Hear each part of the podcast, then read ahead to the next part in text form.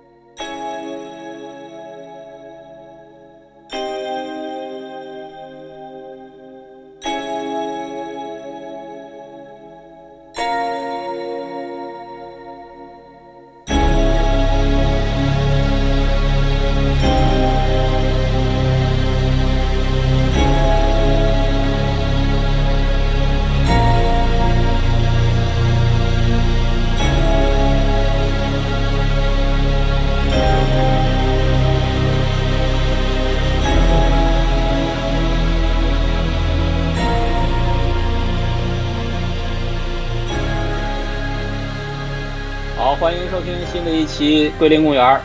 呃，先打一个广告啊，我是仓坚，桂林公园儿九月四号参加这个二零二零年的 ABC 艺术书展的上海站。来，接下来报过来补充。在哪里举办呢？曲阜路，曲阜路，曲阜路九弄下沉庭院，就那个 OCET 那个上海馆的那个那个那个场馆馆的那个地方。然后对，从这个四号到六号，就是每天的四号到五号是上午十一点到下午到晚上七点，呃，九月六号是从中午十点到下午六点，就是这个时间，主要大家去，我们在一号展厅的 A 零一这个这个展位，一号展厅 A 零一，就大家可以来找找我们玩啊，非常好记 A 一零一，嗯，至阳之处。好的好的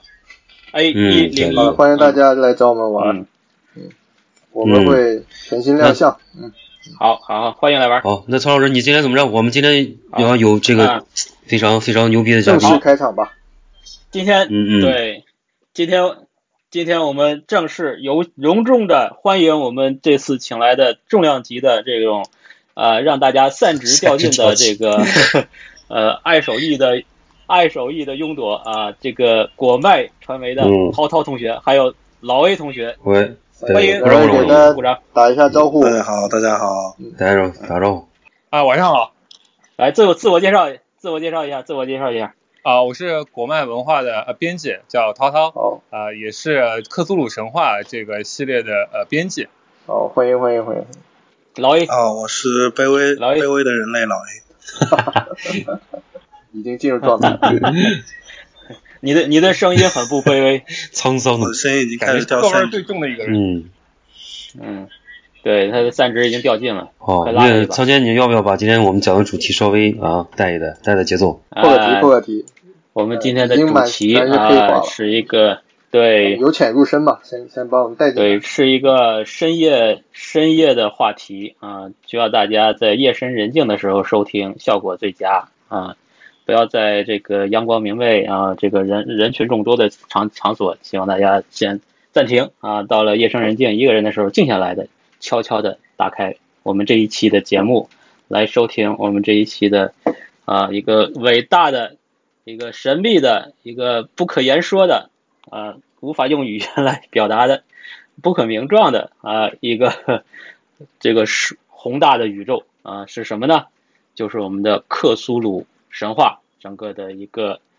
大的一个 IP 啊。我们今天又为了正好是为什么要聊这个呢？就就是两个点，就我想到的啊，一个是大阪的那个世博会，对不对？是不是？对大阪世博会，大阪世博会世博会啊，啊，它的那个 logo 啊啊，世博会它的 logo，它的 logo 我就我觉得哎，这个有点掉散值的感觉啊，就感觉在在吃糖啊，然后就查了一下啊，跟克苏鲁有点关系。然后最近呢，又有一个美剧啊，这个美剧是叫很手艺那个恶恶魔之地恶魔之地啊，爱手艺恶魔之地啊，也是这个这这现在正在热播啊，我看了一集啊，我就看了第一集，反正还还挺刺激的。然后就呃，主要的一个原因呢，是我最近读了这个，我我比较后知后觉啊，我最近才读了这个由这个涛涛同学、涛涛老师啊。这个编辑出版的三本克苏鲁神话啊，我这个真正的面对面的去跟这个爱手艺呃这个交流神交的这个才今年才开刚刚开始，然后直接就把我给碾压了，就是我整个人都不好了啊，就加上今年的这个疫情，让我整个人生状态都不是在之前的基调上了，感觉。已经已经不行了，不是人了，你是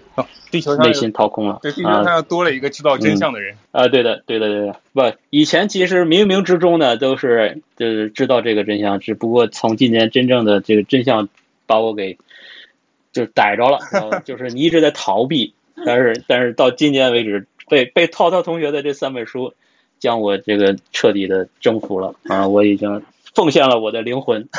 奉献我灵魂，好吧。那么接下来我们就有请涛涛同学来，呃，给大家讲一下这个这个这个这个克苏鲁神话和克苏鲁这三本书的这个传奇故事，好吧？我们把话筒交给涛涛老师。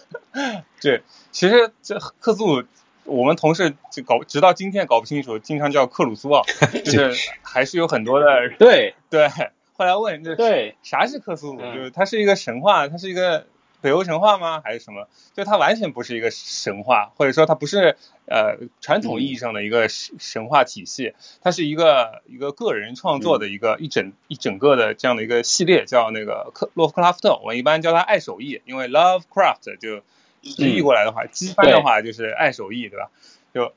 他所创造的一系列的这个有关于恐惧、有关于怪物、有关于他看待这个世界的方式。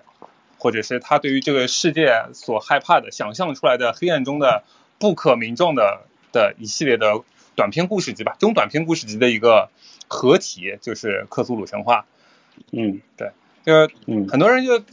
可能就很喜欢去排它，就是说，哎呀，哪个。神最厉害啊！外神是谁？然后还有古神就是支配者，就是比较喜欢就去设定他的战斗力或者是谁更厉害。就这种比较，其实在这个克苏鲁神话里面没有任何的意义啊。就是其实对于洛夫克拉夫特来说，他并没有去就是说要创造说这个神啊谁是最高阶的神，谁是下一个神，不是。他其实只是写了这些呃怪物这些不可名状的存在而已。然后是后人，就是他的一个继承者叫德雷斯，然后开始安排说，哎，这两个人可能是敌人，他他有风属性，他有水属性，就我感觉是整俗了，嗯，然后所以作为一个原教旨主义者，我们就呃在做的时候呢，还是尽量的去还原，就是课味儿它原来是什么样，所以在我们的那个图书里面，你是不会看到怪物的插画的，因为洛夫克拉夫特就说过，就这些怪物它其实形象就存在于读者的脑海中。你如果是一个想象力越丰富的人，那你读这个故事合上以后，你就会觉得越恐怖，脊背发凉。对，这个我是非常赞同你的观点的，因为呃，我读这个书的给我带来的冲击力远远大于我看之前关于克苏鲁的一些影视作品啊、一些视觉形象啊或者游戏啊这种，呃，它不是一个东西，它就完全的就是你一旦是可视了，看到了东西，你的这种恐惧的这种。调性和你看书脑中去脑补那些东西的调性，那不是一个级别的啊，甚至说是不是一件事情，完全就不是一 这一回事。所以说我看了这三本书，包括这个整个书的一个原则就是没有图像，就是不是让大家去去看到那种呃城市吸引眼球的这种去去购买它，而是真正的去纯纯的是它原教旨主义的这个。呃，粉丝才会去认可的这样的一个原则出的这这三本书，我觉得非常棒。那那这个呃，简单帮我们讲一下这本书出的契机是怎么一回事呢？是是什么原因让你去选择这样的一个题材来去去去编辑出版它？啊，挺巧合的，就是其实在在这本书我们在构思去创作它的时候，其实那个时候。大部分人还是觉得这是一个非常小众的，就亚文化都算不上，就是一个小众圈里自嗨的一个什么呃狗屁叨叨的东西。就所以这个领导能通过，就我们的老板能通过他，也就其实根本不看好他，就觉得 啥嘛，就是嗯 对。然后就嗯结果很巧的就是在那他对那段时间正好有一个游戏叫《雪人诅咒》，其实是带火了一波就人们对于克苏鲁的讨论。然后呢，呃，哦，对，其实，在我们这个版本出来之前呢，也有很多的克苏鲁，就封面放个大怪物或大章鱼，然后就那样出。就哎，对我们的版本，就是哎。可能它好呃好好的一个地方就是它做出了那种呃逼格吧，或者是那种呃我保、嗯。对我把它做成了像一个呃魔法书或者是呃手稿啊，就是你会看到很多呃文字游戏类的那种素材啊，信件、草稿、嗯。绘画对。这些东西加进去以后，哎，瞬间之间就很多人说，哎，天呐，这这个可能这不是我吹啊，这个就是很多微博的留留言说，哎，终于找到了一个做对了的一个克苏鲁的版本，就说明这个东西其实它对啊潜藏的嗯一个读者群是很大的。我们是真没想到它现在这么火，过一百万册，这挺少见的嘛。就哦，这是销量很大。对，哦我们其实只是为了自己觉得做的开心，因为我挺喜欢这个东西的，我就觉得它应该是这样做出来。哎，这个还是运气是挺好的。对，我看那个就是书里的设计也是这是挺挺用心的，有些那个包括那个书稿啊，还有那些呃，就是有些页是在普通的那种页里边也会有一些标记的那种痕迹之类的，都是特别花了很多小心思在里边，我感觉。包括那个印刷，整个也挺精美也非常精美，就是那些呃封面上凹印啊，包括烫金的这些技法都用的挺挺挺挺挺多的还。是是是很有收藏，很有收藏价值。这书就是说拿到就是觉得啊，这个柯总在天有灵了，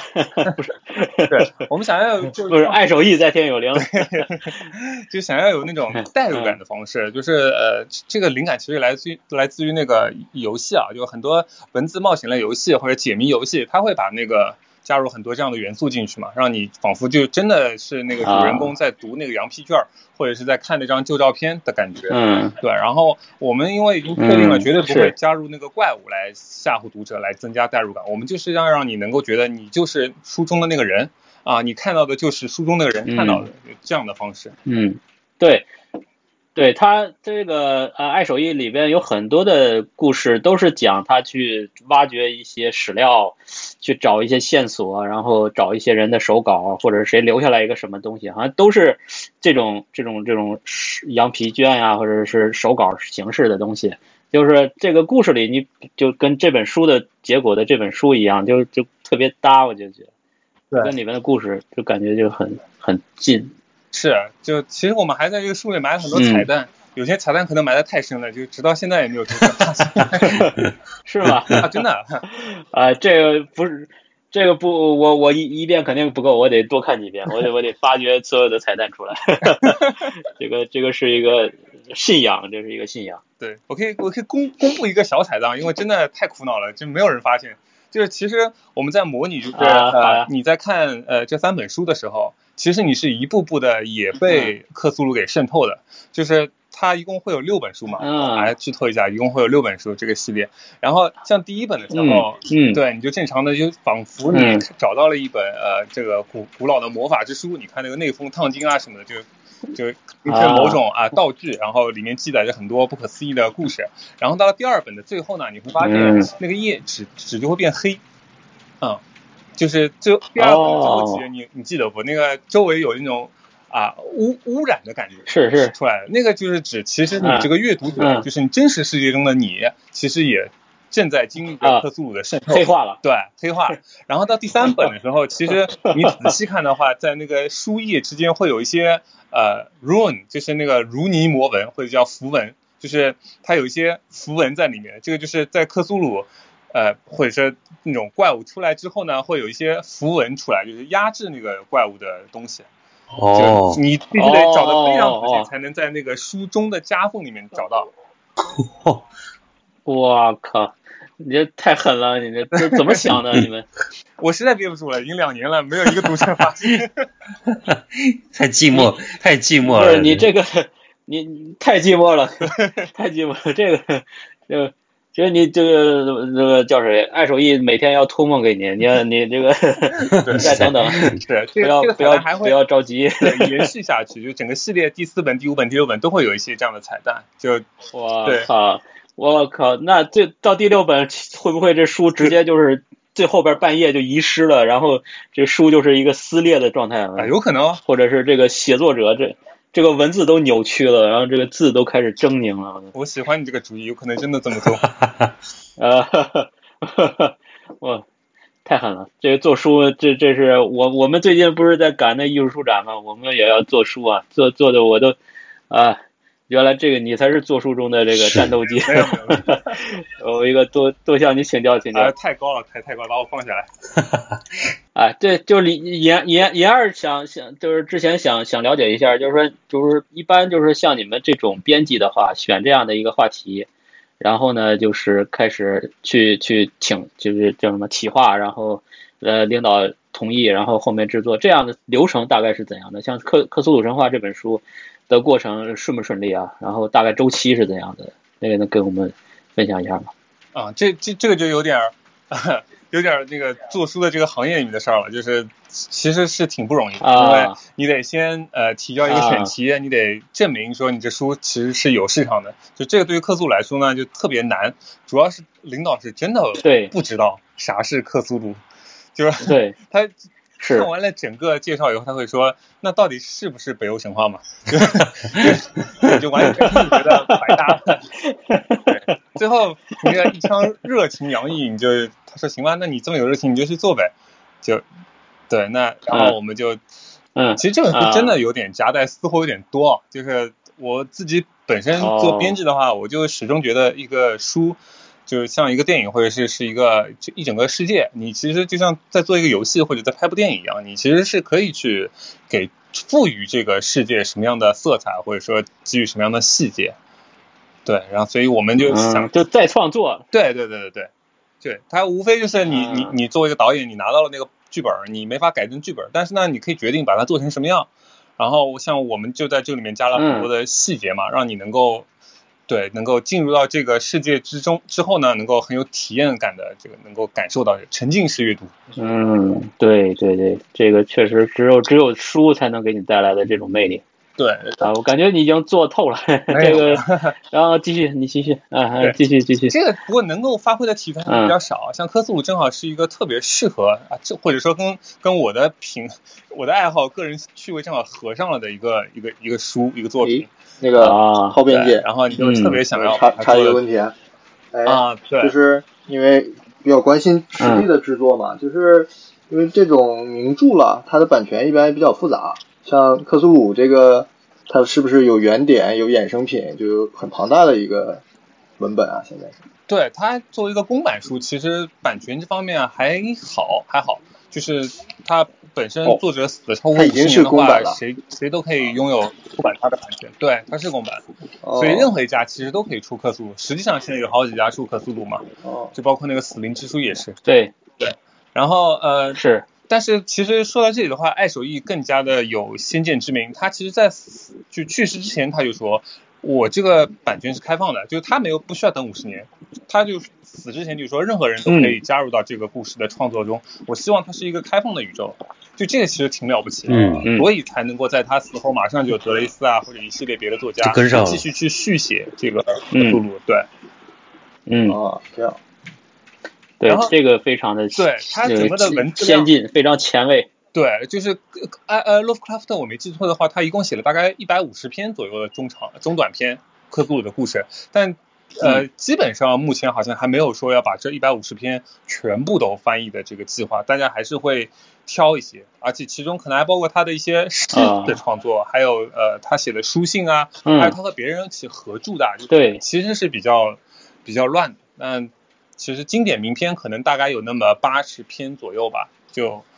呃，读完这八十篇，其实基本上你就能够领略到克苏鲁他想呃爱手艺他想说的所有的事情了。那还真蛮多产的啊！这个他四十四六岁七岁？创作呃啊四十六六岁，对，就做了一百五十多个这样的中短篇。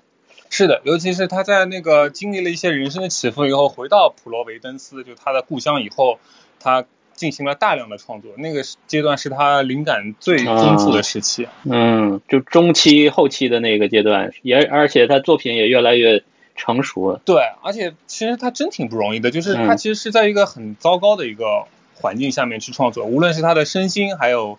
他的得到的评价，就他其实一直在被骂嘛，就是那个年代的人其实是没有办法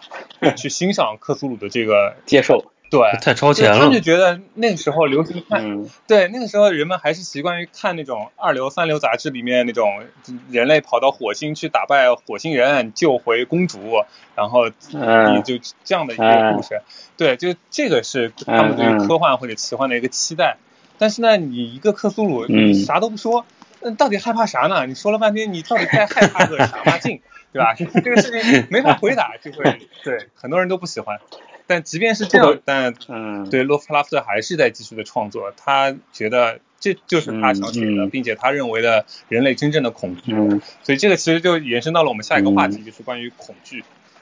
嗯嗯，那这个出版的事情，就是说从领导通过，然后就后面你们就开始做书，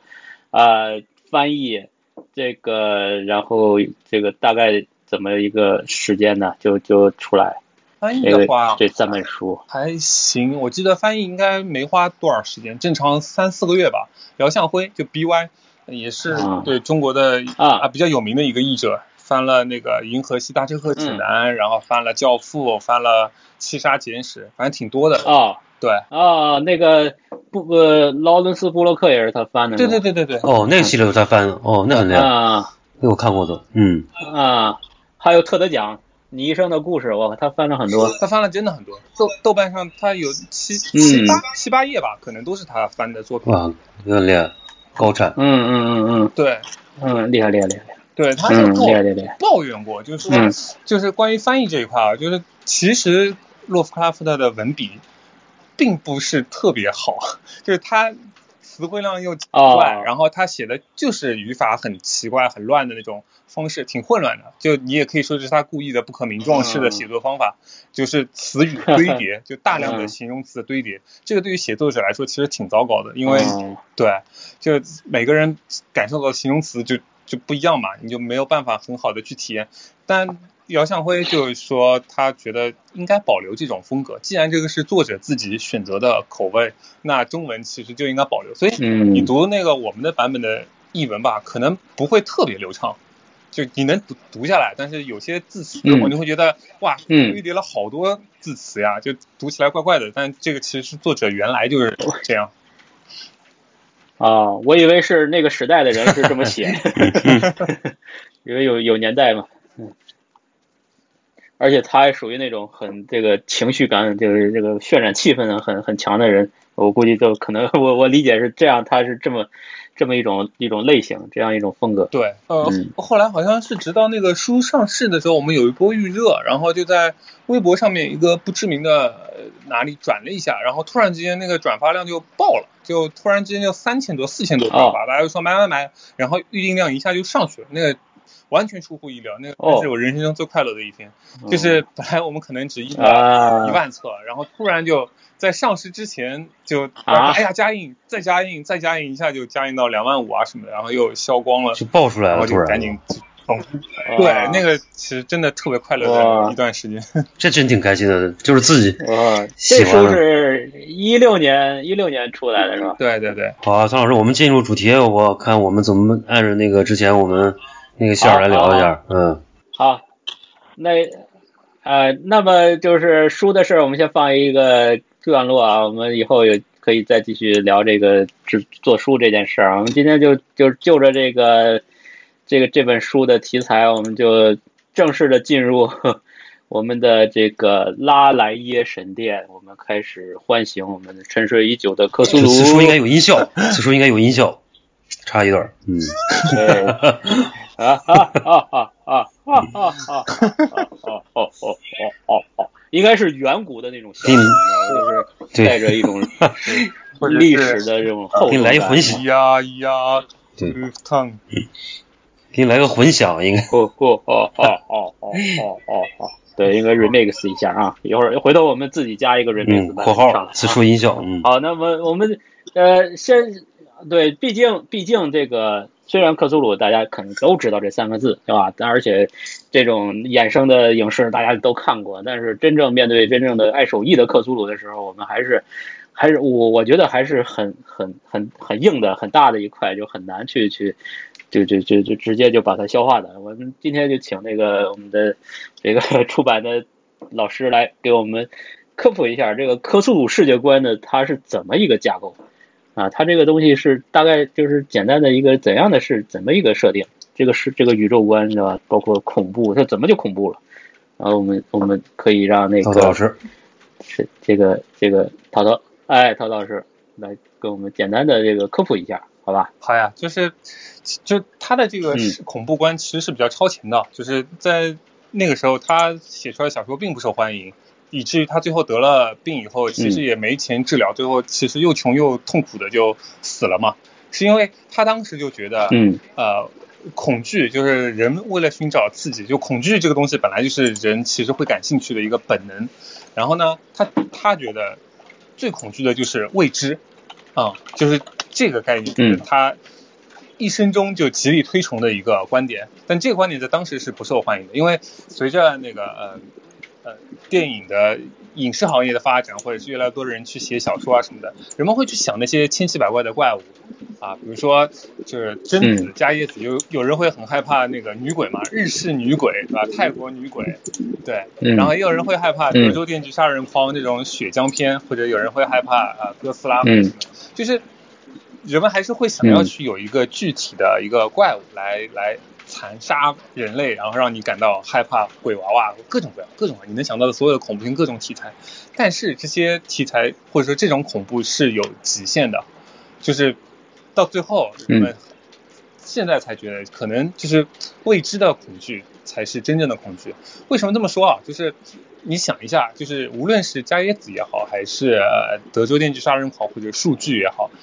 导演在拍这些恐怖东西的时候，他其实有一个潜台词，就是这些东西能够置人于死地，就是这个东西是用来吓观众的。就每我们每个人都知道，就那些 jump scare 也好，或者是什么样，最终他是要让在看这个东西的你害怕，嗯，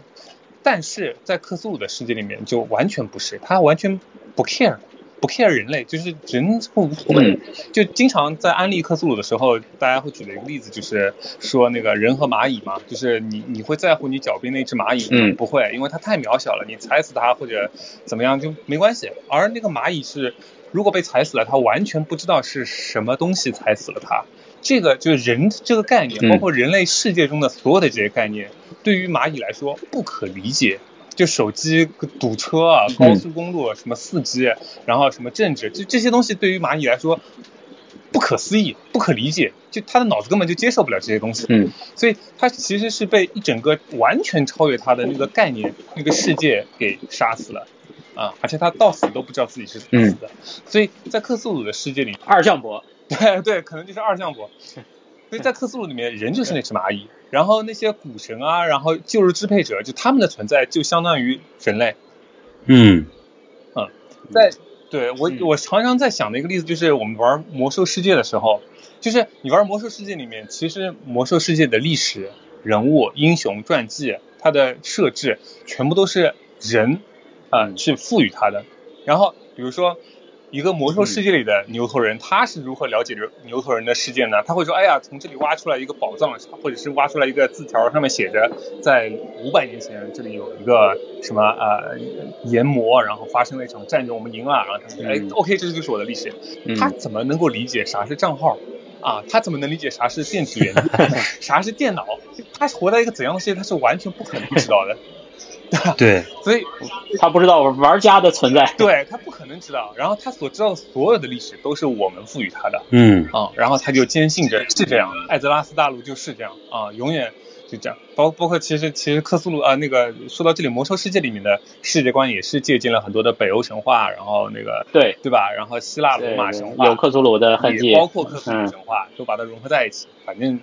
对也挺 geek 的。然后对，然后。对于我们来说，我们就不可能了解。至少，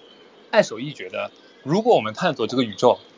我们有可能会发现那个我们不应该知晓的知识。而我们一旦知道了那个知识，我们不是当场疯狂，就是当场死亡，因为那个东西超越了我们的理解。所以在那个呃，就是上个世纪应该二三十年代吧，就其实科学是在飞速发展的。然后人们其实通过科学是到了越来越多的世界上的存在和真相，但是对于爱手艺来说，他是越来越感到害怕，他就觉得哇，这些东西是我们现在有了科学以后我才发现的。那如果我们没发现科学，这些东西就一直在我们的身边，只不过我们没有发现它，所以他才会觉得其实科学为我们造了一个安全岛，就我们就好好的活在这个岛上就行，千万不要去。踏出这个岛屿去探索外面的狂风暴浪的黑海，就那个人绝对不应该去碰触。对，你三体里也说嘛，就不要不要回答，不要回答。啊，不要回答，不要回答，不要回答。对对对对，就是同样的一个，就是它等于是，这个就是它拓宽了一个像恐怖的边界一样，就是。刚才我我听你说那，我突然想起来，就是那个黑衣人那个第一集里边，就最后他那个镜头拉远，然后那个所有的星球只不过是那个一个一个怪物手中的一个那种溜溜球一样，就那个特特特感觉特别符合这种感觉，我觉得。哎，对，mind blowing，就觉得啊，天哪，原来是这样。对对对。嗯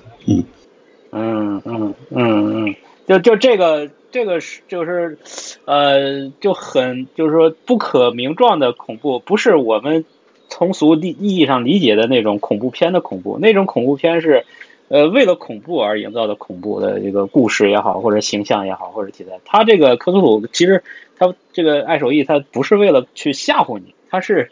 他是我就是说我的理解就是他是告诉你这个你你就是完全就是一个。渺小的不可那个没有意义的存在，然后这个世界大到，呃，真正的世界或者真正的宇宙才是你你这个你你完全无法掌握的，他是 让你这种是绝望式的一种恐恐惧。是的，我觉得这这个就是只只只是一个一个恐惧，只是一个附带品。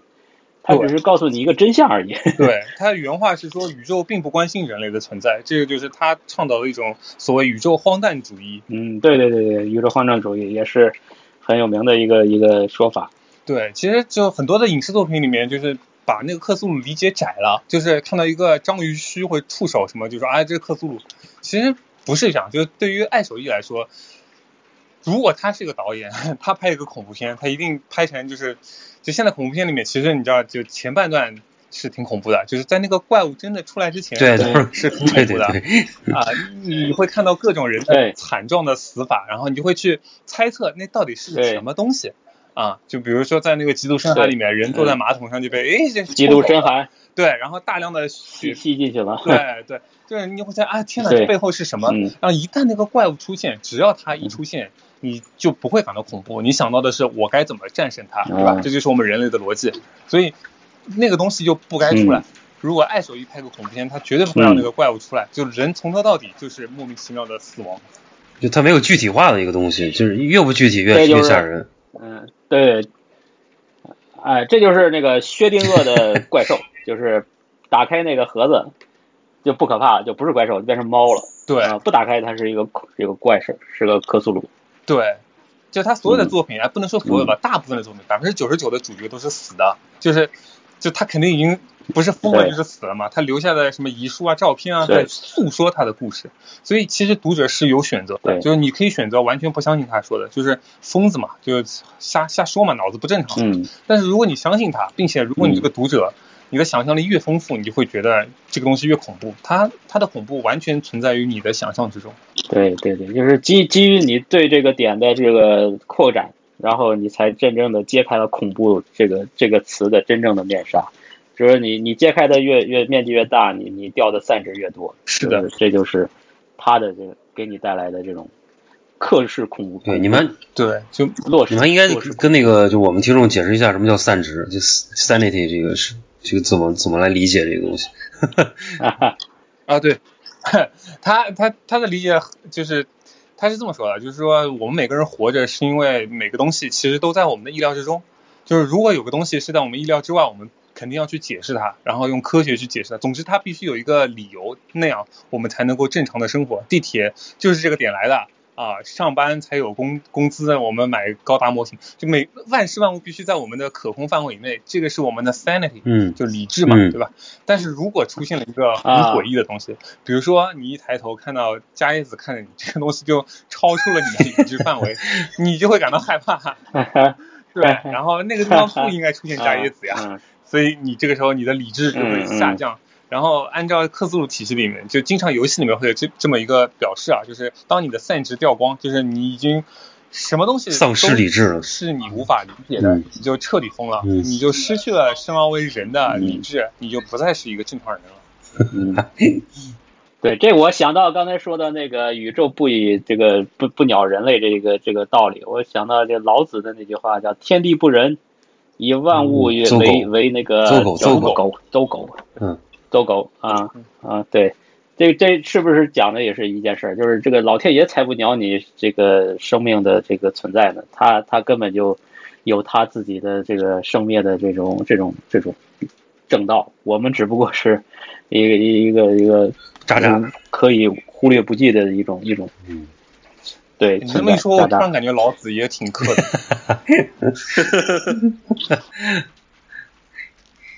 说不定这是，我相信他一定就是这个意思。嗯，对吧？对。那那说明老子也老子也也也是这个看到过克苏鲁的人，对吧？这个是我们中国人里的这个洛夫克拉老老老克苏鲁了。怪不得他说那个。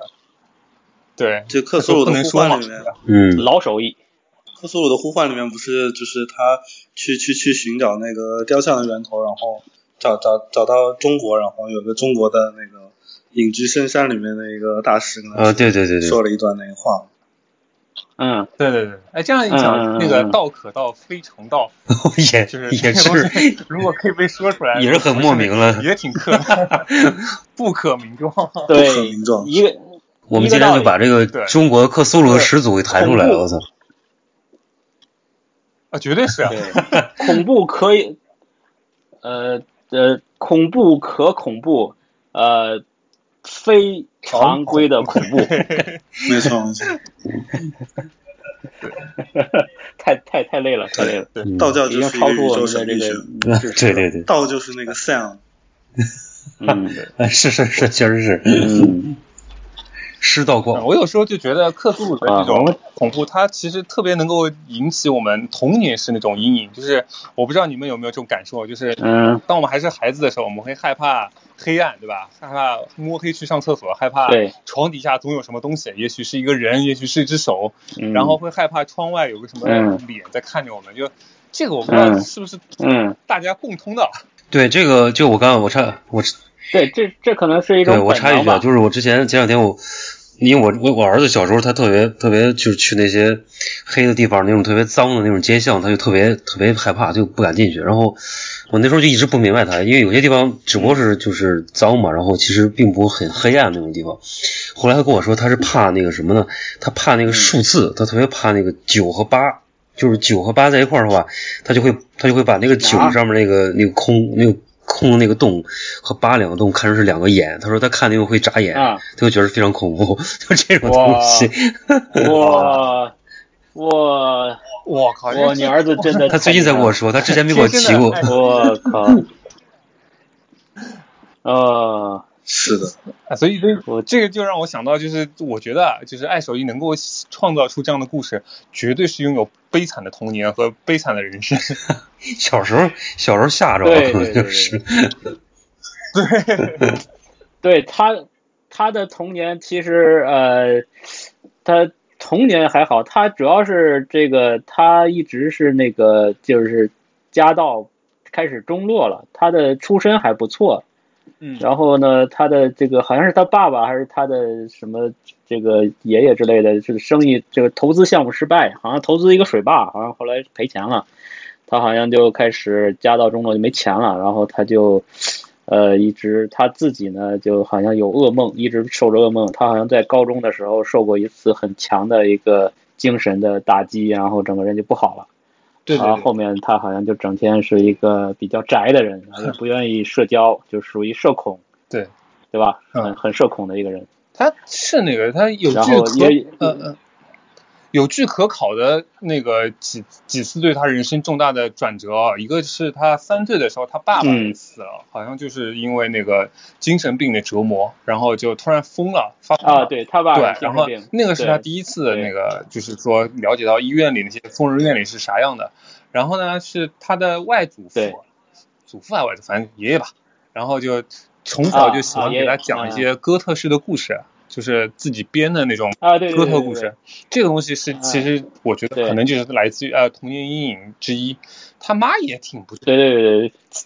对他妈好像对他妈也 对把他打扮成女孩嘛。我不知道这个是一时兴起或者当时的流行，还是他妈真的有这个趣味，就是一直把艾守义当一个女孩子养，导致他性格也非常内向。后来他妈妈好像也是精神病就不在了。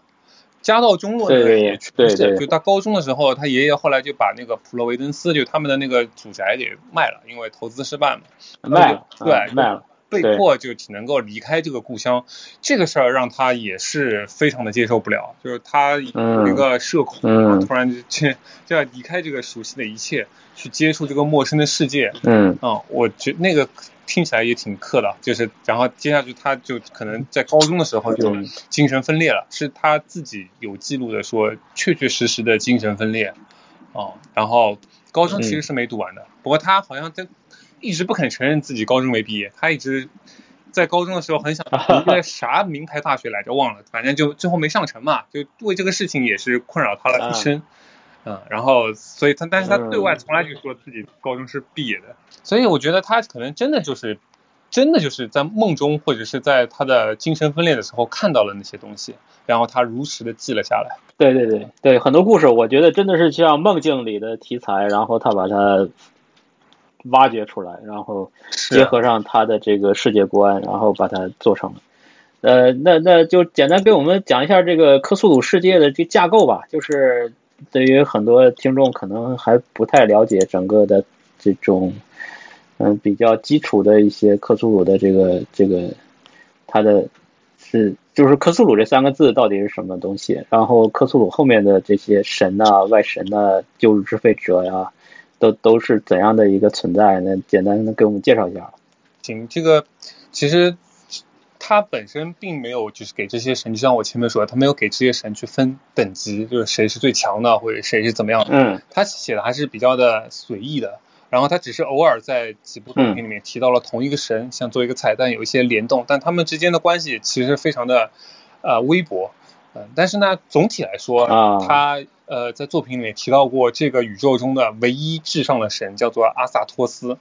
阿萨托斯呢是一个嗯盲目与愚痴之神，就是他奠定了说整个宇宙的调性，就是盲目的、愚痴的、不讲道理的，就是混混沌。嗯，对，这这宇宙中所有的一切都都很荒谬、荒唐，就这个就是我们整个宇宙的本质或者说核心。啊，然后呢？但是由于阿萨托斯是盲目愚痴嘛，就他基本上啥都不管，所以他往下呢有三柱元神，这个三柱元神分别是，啊，第一个呢是万物归一者，就是叫呃尤格索托斯，也他也是全知全能的，他就是一堆泡泡，一般叫他尤格泡泡或者叫泡泡，就是有你想象一下，就是一个星云大小的一个无数的瞬间破裂又长出来的泡泡的集合体。这个就是宇宙中最高的智慧，哇，对，就特也也挺恶心的，啊，对，然后第二个原神呢叫做那个啊奈亚拉托提普，它叫做呃匍匐之蠕动，好像是叫对，就是这个奈阿拉托提普呢是三柱神或者说几乎所有的外神里面唯一对于人类感兴趣的，就大部分的古神和原那个就是旧神都无所谓人类，就根本不把你人类放在眼里，他就只是。在这个宇宙中存在着，但是奈阿拉多提普他有的时候会幻幻化成一个黑人，然后行走在世间，并且和人类交谈，并且会观察人类。就大家一看，哎，这不是奥巴马吗？就也有人说奥巴马就是 奈阿拉托提普的化身，真的有。对，以及有的时候就是选总统的时候，你必须要选一个投票，经常会出现克苏鲁，这个一个阵仗的一个叫，对，就觉得还不如让克苏鲁来统治我们。然后第三个元神叫做呃呃孕育万物之森林黑山羊沙布尼古拉斯，哇，这名字真的太中二了，这老老老中二了，对，所以它名字是孕育万物，就是这个沙布尼古拉斯，它就是一直在产崽，就大部分都是黑黑山羊的那个幼崽，然后这些幼崽里面，嗯，就长得都各种奇形怪状，有很多的旧神或者是那个古神都是它的幼崽。然后这个沙布尼古拉斯呢，就是两个作品里面比较有印象，一个叫做《沙耶之歌》啊，就是有一个游戏文字类游戏的，啊啊！如果有人玩过的话，会被说成是一个文字游戏中的一个神作，对。吧？那个东西，就那个存在，其实就是沙普尼古拉斯的一个幼崽，一种形式，就是一团团的肉块，然后在不停的，对对对，就不展开了。然后还有一个呢，就是蠕动，嗯，对，还有一个就是迷雾那部电影，迷雾那部电影里面出现的各种怪物，也是沙布尼古拉斯的幼崽，对。然后黑山羊这个形象其实选的也挺妙的，就是一个呢，它代表的就是那种呃身孕，然后还有一个就是在那个西方嘛，就是黑山羊代表的就是魔鬼嘛，就是山羊这个意象和魔鬼对是经常连在一起的，所以这个就是三三大呃三柱元神对，然后再往下呢就是一些。对外神，然后古神就是散落在宇宙之中的各种各样的奇形怪状的东西，古老者啊，然后别的种族文明啊，就啥都有，就大杂烩，有有不同的种族，有不同的这种古神，然后再往下一集，就是到了第四集的时候，就叫做旧日支配者，然后旧日支配者是啥呢？就是曾经生活在地球上的啊地方地方政治官，就是小小地方的县官这种感觉，就是。他们现在就啊，就都被囚禁起来了，就像，然后这其中还有一个小小的官儿，就叫克苏鲁，就克苏鲁是一个，其实是一个底层的一个 怪物，就是他就是被囚九九品芝麻官，哎，对对对对对，对，然后他就是因为被什么原因囚禁在了那个拉莱耶，就是一个海底的城堡里面，他说只有繁星到了特定的位置，你这个才能出来，然后在那个克苏鲁的呼唤里面，他就。出来过嘛？那个繁星就到了那个位置，他就出来，后来被一艘船给抱回去了，也也挺奇妙的。嗯，其实克苏鲁这个，对，有人说他是弱船体质。对，对，就克克苏克苏鲁其实就是在整个的那个就是克苏鲁神话里面，其实它属于一个意外，就是它其实是唯一少数拥有形象的。一个，而且他其实特别没有代表性，就是他在所有的这些外神啊这里面就算一个小喽啰，但是呢，他反而代言了整个系列，就大家都会以克苏鲁来命名，这整个体系叫克苏鲁神话啊。这这个事情本身挺讽刺的，就是明明爱手艺想要创造的是一个没有具体形象的神话体系，但偏偏让他能够破圈的啊出圈的就是一个 克苏鲁蹲马桶。这就像，比方说我们现在看说《西游记》，其实不叫《西游记》，应该叫《奔波霸》啊，这个就是用，就是这么神奇的一个小喽啰，最后变成了这个代言啊，真的是太神奇了。这个是怎么实现的？这个太奇怪了。为什么用克苏鲁呢？是不是这个名字比较好记，还是怎么着？说这名字其实也很，呃，就是不是地球人类的语言能说出来的一个音，好像是。然后，可粗鲁，Tom，好像大概是这样的，反正不太能发出来。然后也可能是因为这个爱手艺，他其实只在他所有的作品里面就画过两幅草稿。第一幅草稿收录在我们第一本书的扉页上，第二幅草稿第二本的扉页上，就是他画了一个蹲在一个石碑上的一个章鱼头，然后蝙蝠翅膀的这么一个形象。这个是他自己画的，他除此之外再也没有画过任何其他古神或者是怪物的形象，可能是因为这个原因让他火吧。对，因为是他官方钦定的一个模样。嗯，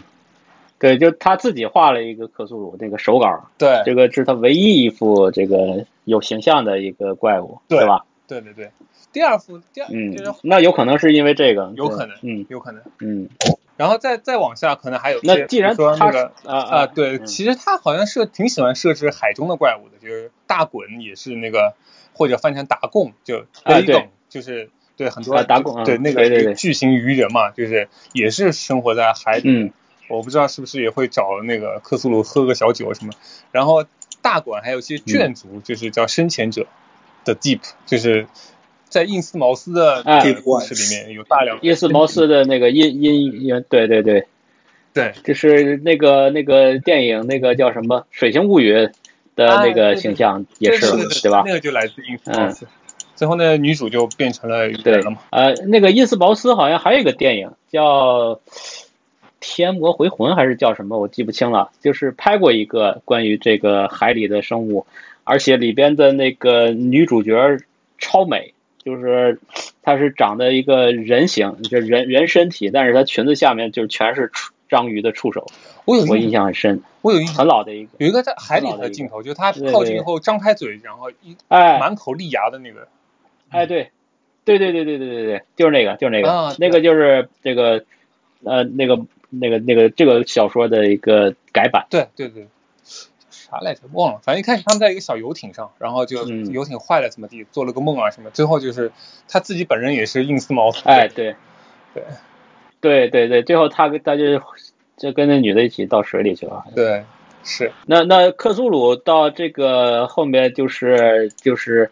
呃，还有一些杂七杂八的那些怪物，比方什么夜魔呀，还有这种，呃，还有一些什么星星之彩里边的那个啊啊休格斯，对对他他他挺厉害的，他还有一个叫那个专门盗号的一个种族，很有趣。应该是第二本里面最后的那个故事，对，专专职业盗号种族，就是 那个种族呢，就是他可以永生，他是怎么获得永生的呢？就是他可以和某个星球上的人交换意识，啊、交换意识，然后他啊对对对，那个那个那个故事很好很好，我喜欢。对对啊，对对对对对，然后那个人失忆失忆五年，他失忆五年，然后他变成另一个存在在另一个星球里边，然后天天在图书馆里边看书。对对 对，那就是一个盗号种族，就是叫飞天水蛭啊啊，那个啊啊啊，那个故事也很搞笑的，我印象很深。啊，对他怎么构思出来这样的种族，太有意思了。这个我估计就是梦境，他真的是把这个梦的这个体验真的是文学化的程度非常好，对，就是就好像你梦里变成另一个人，然后在另一个世界里边的那种感觉。我估计啊对，我我我我的体验体会就是好像就像做梦一样，就是他只是做了五年的梦，然后变成另一个人，是的，然后所有人活在另一个世界。那唯一的证据就，是他几千对对对几万年前在这边存在过的一个小小的一个，哇，这个真的挺恐怖的，就读到最后你会有一种脊背发凉的感觉。是 是是，对现在我们都是来调侃，但是读的时候确实，我觉得这是一种呼吸也会让你屏息的。对，想象力还是想象力太深。对嗯乱七八糟的东西挺多的，像那个就是在那个《疯狂山脉》里面，他写的一个古老者和那个休格斯嘛，其实有人认为这个其实在嗯一个人和人工智能之间的关系，就是人其实是创造了人工智能来服务人类，但可能最后会被人工智能消灭。哦，对对对，有点像。嗯，但是《疯狂山脉》，我是觉得，就我个人最喜欢的是《疯狂山脉》这本。握手。对，我觉得这是他所有作品里我个人最喜欢的，因为，呃，就是他描绘这个怪物的文字其实并不多，然后但是他花了大量的这个篇幅去描绘那个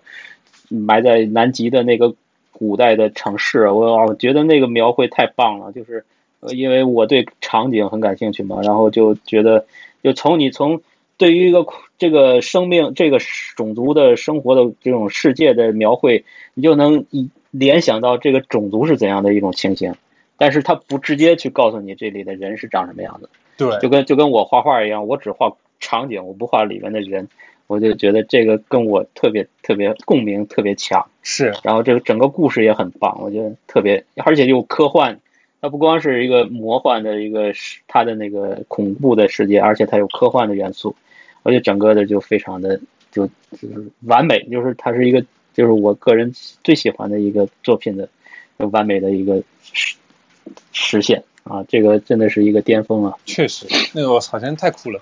那个就是对对对他其实是那种人就挺没劲的，就是拼命想要知道，哎，休格斯长啥样，就是那个怪物到底是什么样的，哎老想知道那个人挺没劲的。这个故事我觉得它真正恐怖之处就在于，它告诉你说，其实，在人类存在于地球的前好几万、几十万年前，就已经有一个相当发达的种族在地球生活过了。就这件事情是让人觉得挺恐怖的，嗯因为你会怀疑我是不是哎，对对对我我也只是这种轮回中的一环而已，我们之后也会湮灭，也会有新的种族出现。我觉得这这是他最棒的地方。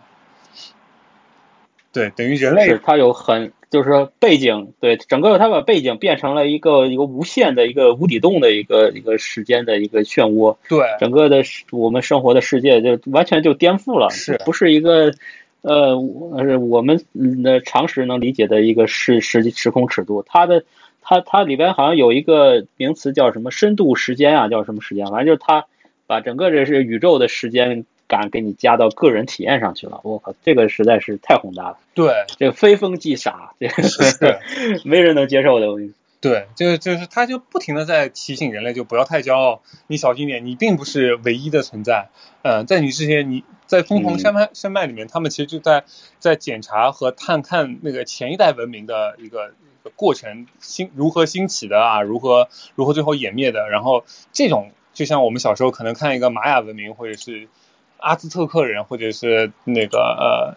呃，那个那个差点对恐龙的那个啥人来自之类那种古文明的存在，他们为什么存在过，以及为什么消失了？那种恐惧的感觉。嗯嗯，对。还有就是他在这个很多的作品里边，经常会提到一本书，叫《死灵之书》。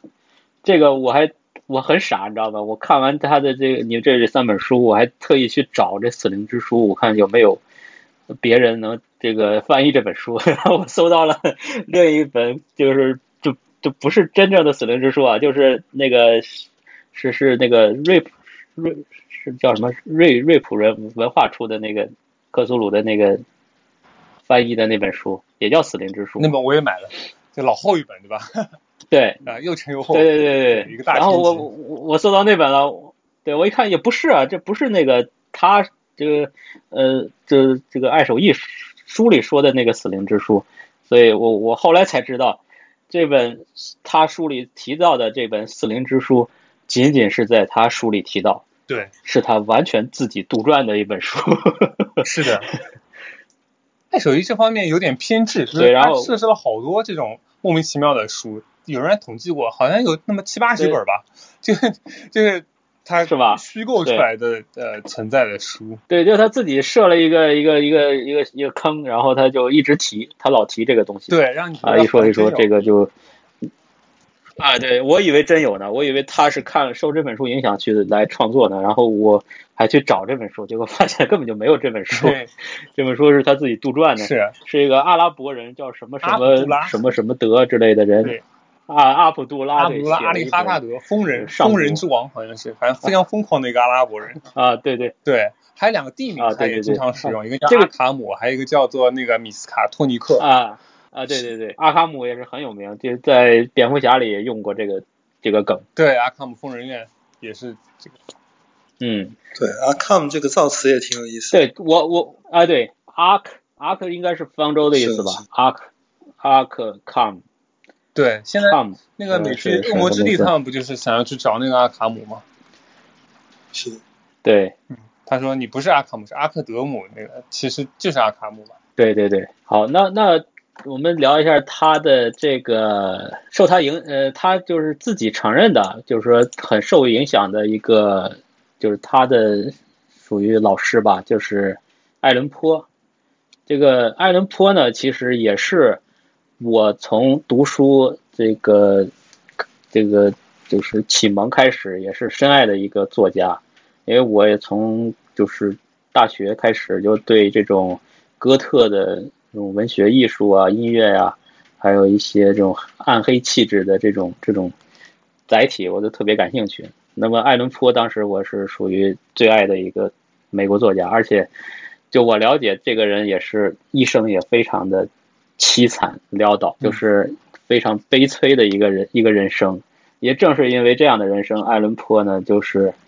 呃，创造了一些非常极致的这种，也是一种渲染气氛很强的一个写手。然后他的故事也充满了这种恐惧的这种基调。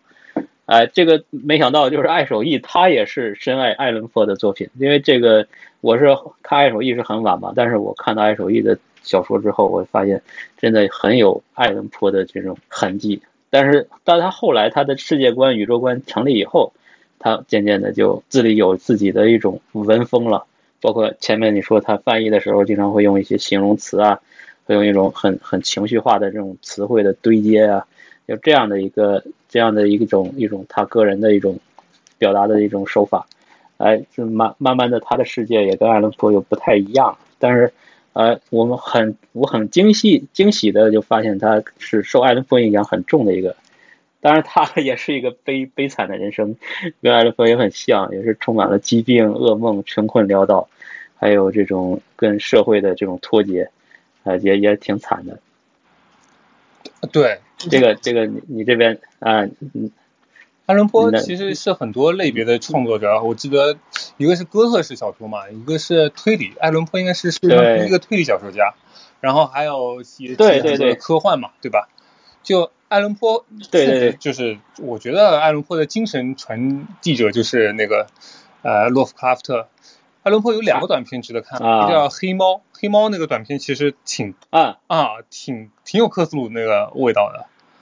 然后还有一个乌鸦也不错，有点怪。对，然后其实很少人知道，就是其实爱伦坡也写长篇，就大家知道他短篇嘛。长篇有一个叫我后来查到了，叫那个皮姆，就什么什么皮姆的一个故事，就是也讲的是那个叫皮姆的人，他去南极探险，最后那个小说应该是没写完啊。就他去南极探险这个设定就特别像疯狂山脉，就我严重怀疑，合理怀疑吧。合理怀疑这个是《疯狂山脉》是续写皮姆的那个故事，艾伦坡的啊，这个我还真没看过，我回来找来看看啊。叫这个爱伦坡的长篇故事，对，哦，嗯，很少有出版，我都不知道有没有中文版。反正阿瑟·戈登·皮姆，嗯啊，这都是我的这个我喜欢的点。反正艾伦坡也好，艾手也好，好不当年看的那个史蒂芬金也好，还有后来看的什么伊藤润二。包括电影里边的 Tim Burton，就是这这一些人，都是我这个一路看下来的，我非常喜欢。而伊藤润二呢，其实也有很多的作品，我感觉也是受爱手艺影响。是的，就是就就比方说他那个鱼，就是那个中篇那个鱼。哦。哎，还有一些海里的，对海里的那个呃短片，有一些什么海里出来的怪物，里边就是肚子里全是人，那那那个我记得很深。嗯。就是也有很多这种关于很怪异的这种现象的这种，也有很深的这种克苏鲁的痕迹。当然，它是一偏视觉，因为是漫画，那漫画的这个这个气质就不一样，它不像你要纯是去文字是纯是去脑洞去想象的，它它有视觉，它有形象。但是呃，伊藤润二的这个画风还是很不错，他画的比较洗练，很很精致。啊，那这也是他成功的一个点。对，伊藤润二，我记得他其实是画过一个，就专门为那个爱手艺的某个短片画过画过漫画，但我忘了哪个了。我觉得伊藤润二对最棒的就是他继承了那个爱手艺的宇宙观中的一个，就是没有没有没有善恶，就是在伊藤润二的故事里面很少有好人有好报这件事情，就是你帮助了那个。富将，你可能最后还是被富将杀死了，或者你只是想要去帮助一个，对，有故事好像是讲一个男的，就每天晚每天在道歉，然后融化的一个故事，融化系列，对，就那些好心去帮助他的人，最后也都融化了，就就在爱手里里面也没有好人有好报这回事儿。然后另外一点就是他不给你讲原因，就在就告爱手一就告诉你，这个宇宙就是这样的，就是那些东西就就是那么存在着的，没有道理。啊，也不用不想去知道它的道理。一头二里面出来人头气球，也不会告诉你说，哎，这个人头气球是怎么出现的？不是，城市上空出现了人头气球，对，过来来找它的主人，然后把它杀死。就这个就，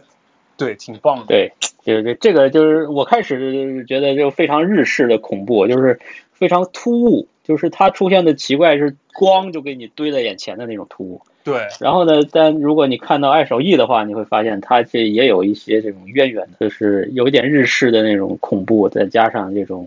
呃，宇宇宙的这种，就是没有善恶的、没有道德观的恶的那种、那种恶的那种极致的恶的那种艺术化的视觉现象，也也也很成功。对，嗯，混沌。这三体里面可能还说还有爱手艺这个人，对对。三体也有也有一点点这种三体里其实告诉你是恶，就是说这个宇宙是恶，但因为森黑暗森林法则嘛，就是他看到你以后，他想要消灭你，所以你不要去告诉他。但是在爱手艺里面，其实就是没有善和恶，就是他就是漠不关心，就不关心你的存在。他撞上你了，你可能就死了；他没撞上你，他也不会特意来消灭你，就是这样的一个宇宙观。混沌鱼翅，对他就是说你你的对混沌鱼翅嘛，你你的信仰、你的道德体系、你的所谓的。科学乐观态度，你的这一切都是不存在，都是 你自己的这个假假想，是的，就是世界宇宙的真相不是这样的。是的啊，这个真的，我我有时候会想啊，这个是我个人体验，就是其实我们生活在一个规则世界里边，对吧？我们在一个大城市里，我们在人类史文明里边，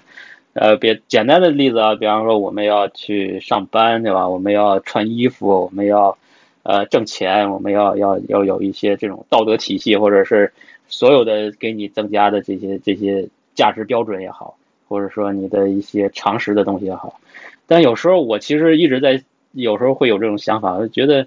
呃，我们其实这都是我们的所谓的自己给自己的一个假假想的一个存在方式。我觉得，我觉得人真正的所谓的活着的那个瞬间是什么时候？我我更倾向于就像尼采所说的那种酒神的状态，就是你喝醉了的时候，或者说你这个这个情感崩溃了，然后。痛哭流涕啊，或者说是啊，或者是你在恐惧中浑身颤抖，你已经吓尿的时候，就是一切都是你不能控制的时候，失控的状态。我觉得那才是真正一个人生命中存活的一个瞬间。就其他时间，他不是都不都不是活着的，而是只有在那几几仅仅仅的几秒钟，或者说那仅仅的那一刻，我觉得人才能真正是活着，才醒过来的状态。有时候我经常会这样的来来来来，就是我会有这样的想法，这样的我就在看到爱手艺他的一个所谓的混沌的世界，然后世界没有善恶的，然后没有秩序的这种，呃，这个不 care 的这种，我觉得跟我那个那个想法就特别契合，我又找到一种这种从我的价值观上又有一种共鸣，你知道吗？这个就感觉虽然我们都是很理智的，啊，嗯，就是。感感，对，就说你们说这个克苏鲁的这种情这种感受的源头，实际上，对，实际上我就是看那个巫术的资料或者看那种原始艺术的时候，其实我就很就一下子很认同他这个观点，嗯，这种恐惧感其实是上古的时候一种普遍的日常的情绪，我觉得对于人类来讲，就你从玛雅的那个祭典啊，然后青铜器上那些符文的那种风格啊。它一定是渲染恐怖，跟这个制造这种这种情绪的。然后这个人啊，或者奴隶也好，或者是原始人，他可能就是在这种情绪下生存的。他什么时候释放一下呢？中国的那个青铜器都是渲染恐怖的。我觉得什么时候能释放一下吗？就是那种巫术信仰的时候，就是那个祭奠的时候，就是大家这个这个这个野合群交，嗯，就这这一段时间，大家就释放，哎，就嗨嘛，集体嗨嘛，跟着大巫一起这个。就上神了，上身了嘛，大家就就开始乱来了，喝酒，放肆喝酒，酒不是谁都能喝的，一定是极对。极大的庆典的时候才能用的，所以才能才能嗨起来，对吧？所以就是我觉得精神高潮，对这个克苏鲁的抓的这个点，我这这个我觉得是特别的准，就是不管他写的怎么样嘛，有的好有的不好，但这个点我是非常的认同的，所以觉得挺有兴趣，嗯，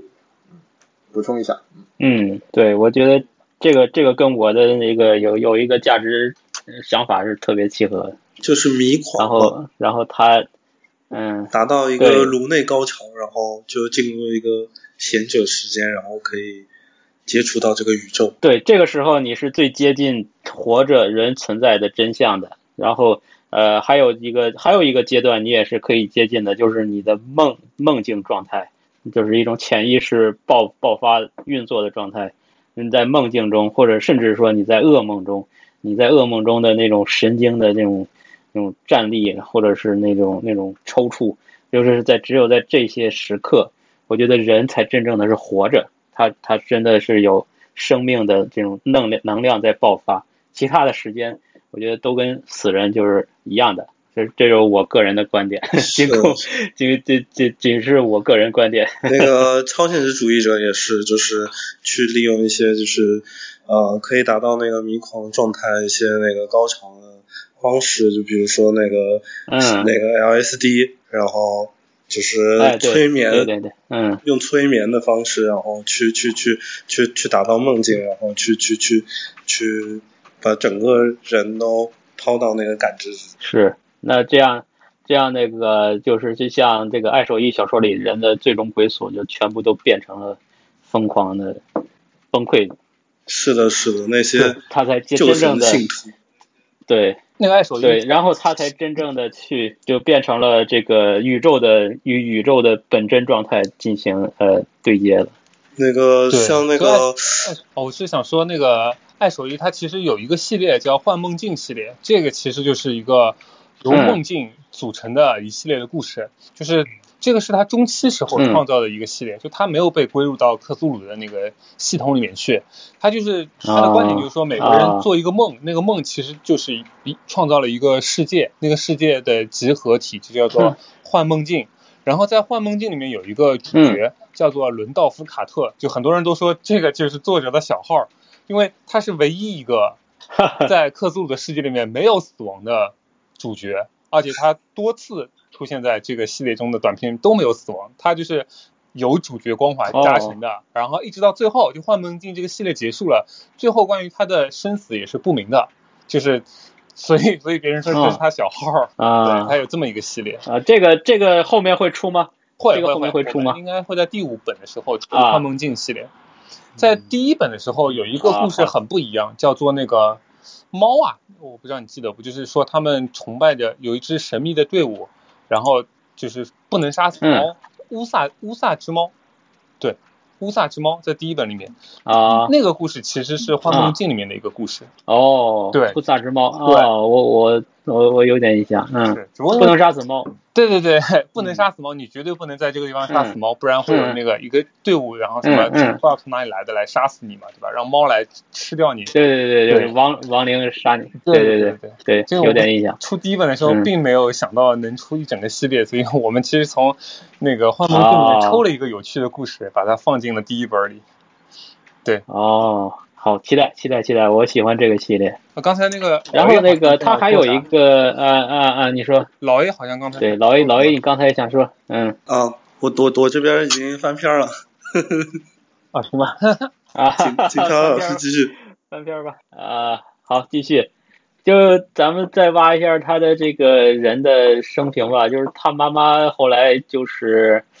呃，对他照顾一个从小就是那个比较就把他当女孩子，然后他好像一直是在生活在他妈妈和他几个小姨的这个世界里，他有点像我们现在所说的那种妈宝男的这样的一个一个家庭。他才是就就是属于哎，对对对，有点生活在女人堆的长大的这样的人的气质，可能可能也跟他最后他有社交的恐惧或者他的。呃，这个创作的内容也有很多关系吧，包括他可能跟他，他是一个老处男，对吧？他因为很晚才结婚，对，三三十多岁，对，三十多岁才结婚，然后有个短暂的婚姻，那那段婚姻好像好像还可以，还不是很悲惨，嗯，只不过后来就是因为对。可以 戴帽子店的主人结婚，呃，对的，对的，对的，对。后来不过后来帽子店也破产，在那个时代算晚了。对，对，对他他老婆破产以后就忙于生计嘛，好像就跟他呃不生活在一个城市了。后来就慢慢的就就就疏远了。后来好像他们就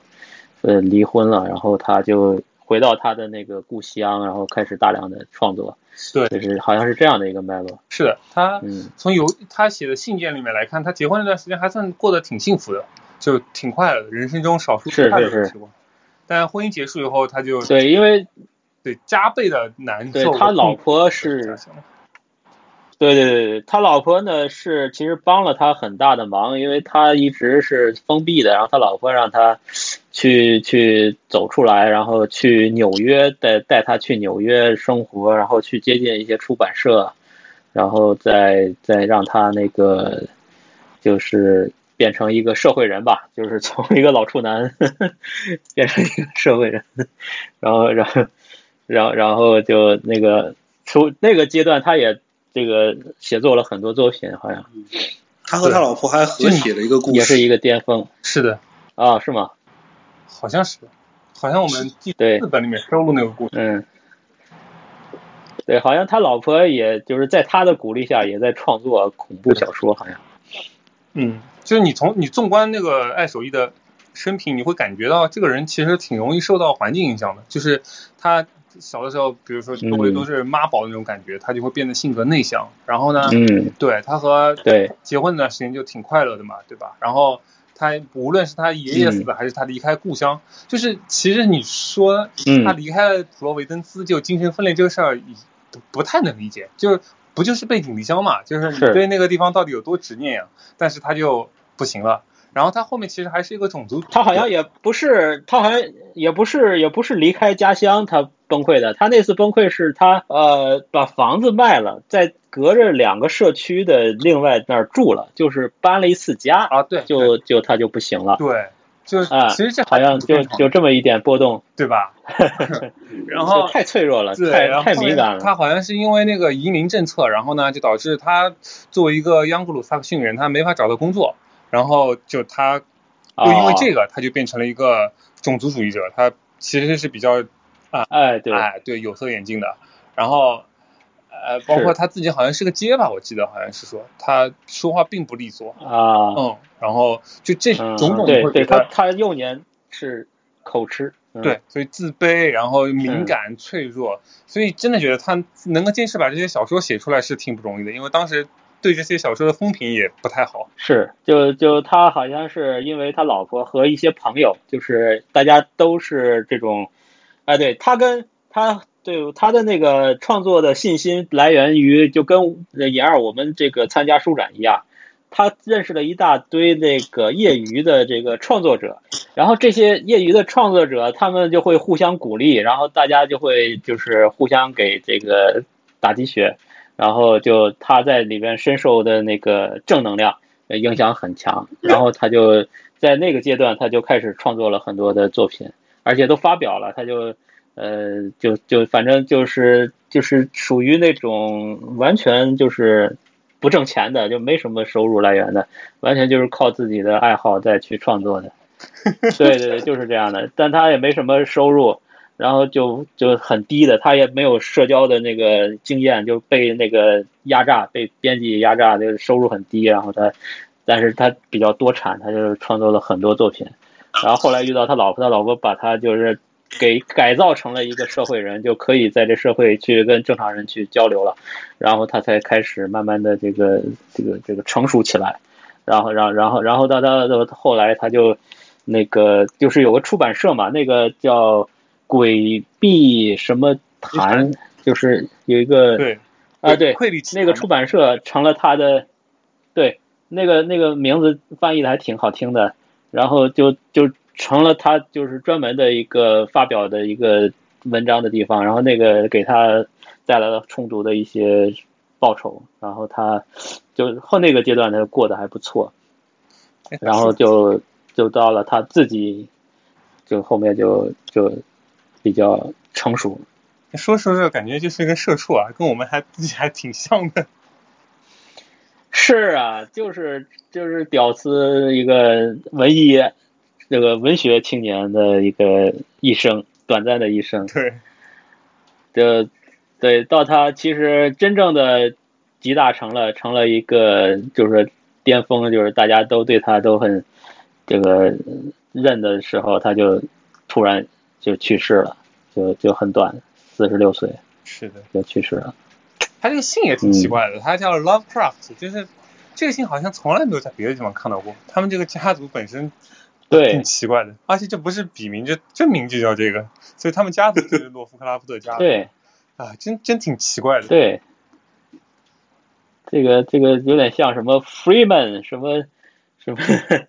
Smith，，对，不知道，我不知道这个这个姓就很很很直白，是，这挺挺怪异的一个姓，对，而且他对还有一个他的一个一个梗，就是这个人对海鲜是深深的这个恐惧，就是不能吃海鲜啊，是吗？不能不能碰海鲜，说说呗，对他不能碰海鲜，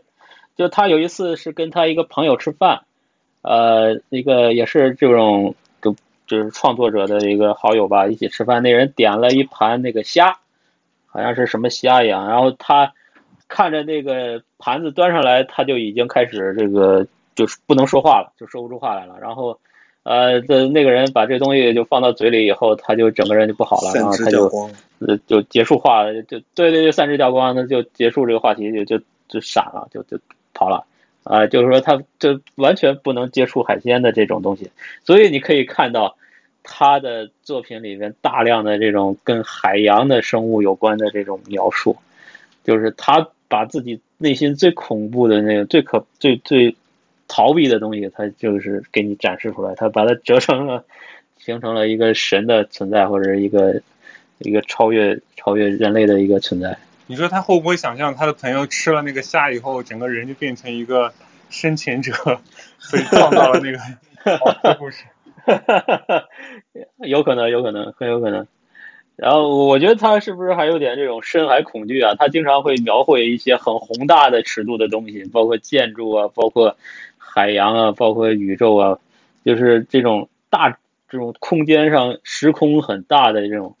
这种存在的描述，我觉得经常对对巨物恐惧这东西肯定。对对对，就是那个 B D O 是吧？就是那个巨大沉默物体。对对对对对，我觉得他也是，对我觉得他也是这个这种这种性格也很明显。对，第一本里面有一个叫做那个什么，哎，就讲一个潜艇，德国一个潜艇，然后就不断下沉的那个故事，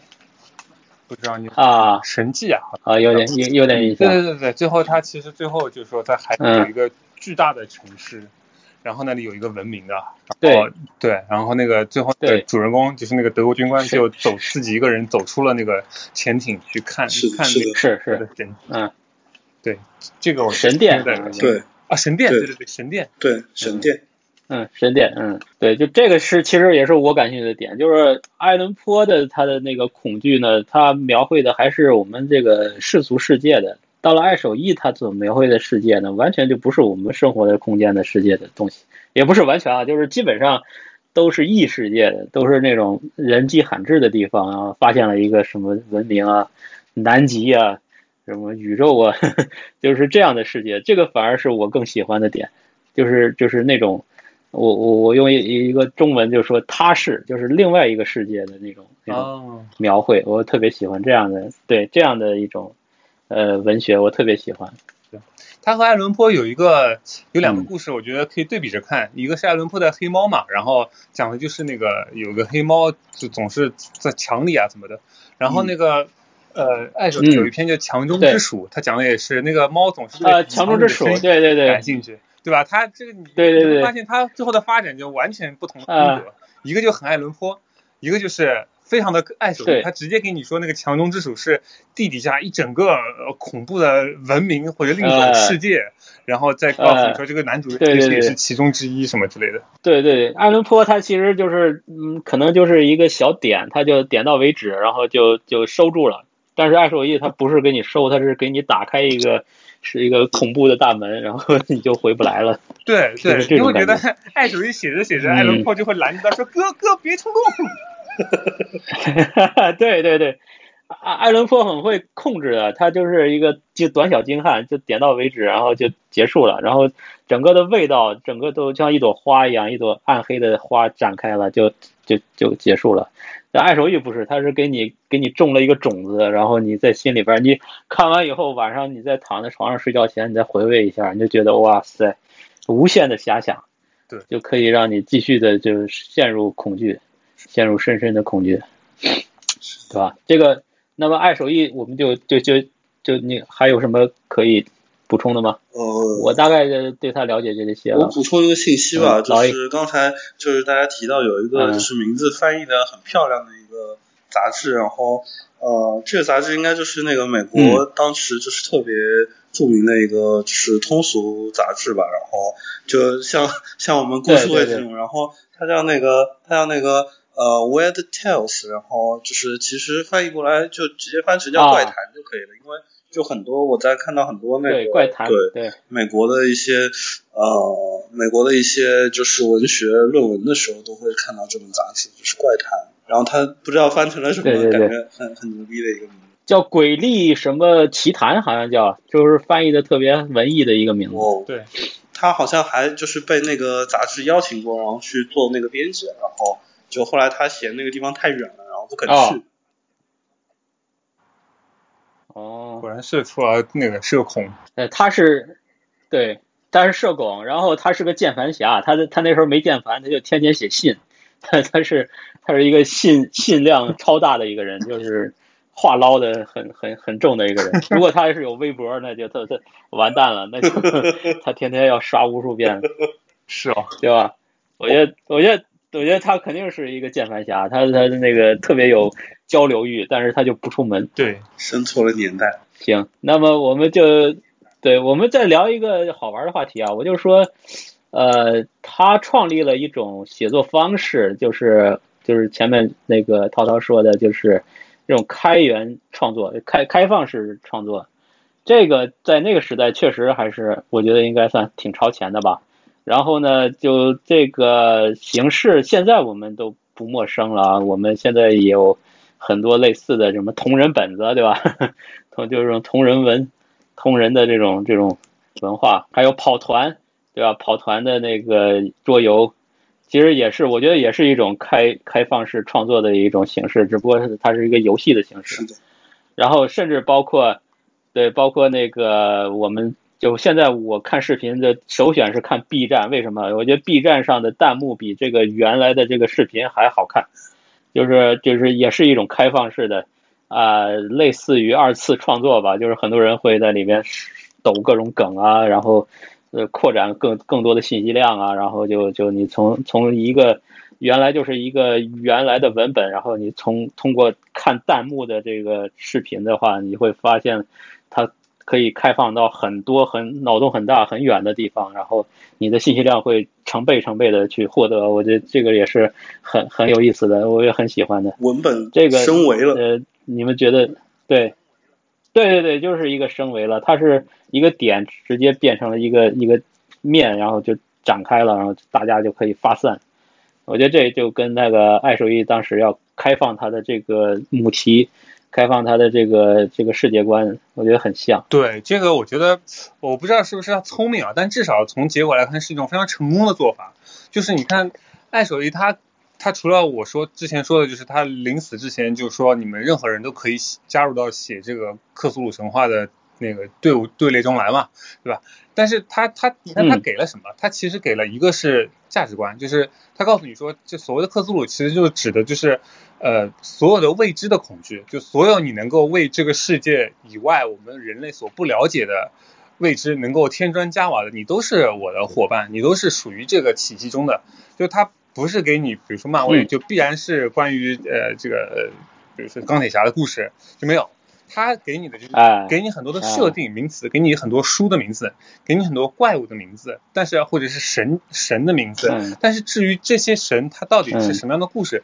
他很少涉及到，他只是给你一个名目，然后他就给了人很多的创作的空间，这个就是他特别厉害的一个。地方，所以你会看到很多的电影，就是你会说这是一个克苏鲁电影，但其实这里面没有章鱼，对吧？这里面没有没有那些呃古神啊什么，它但是它的理念是符合的，也可以被归为到克苏鲁宇宙里面。对，这个也可能就是因为我们现在就是说一说克苏鲁文化带来的这种衍生的作品这么多。也可能就是因为它当时的这种开放性，它的设定的这个就是没有去去去局限的去设定这个每一个形象每一个 IP，它只是开放的，它只是给你一个点，然后呃，所以我们现在看到的跟克苏鲁有关的题材的东西这么多，呃是有关系的，对吧？你要说这是什么那个复仇者联盟的呃这个影视题材，那你再怎么看，它还是就是漫威的那些东西。它不可能 变成了一个其他的这种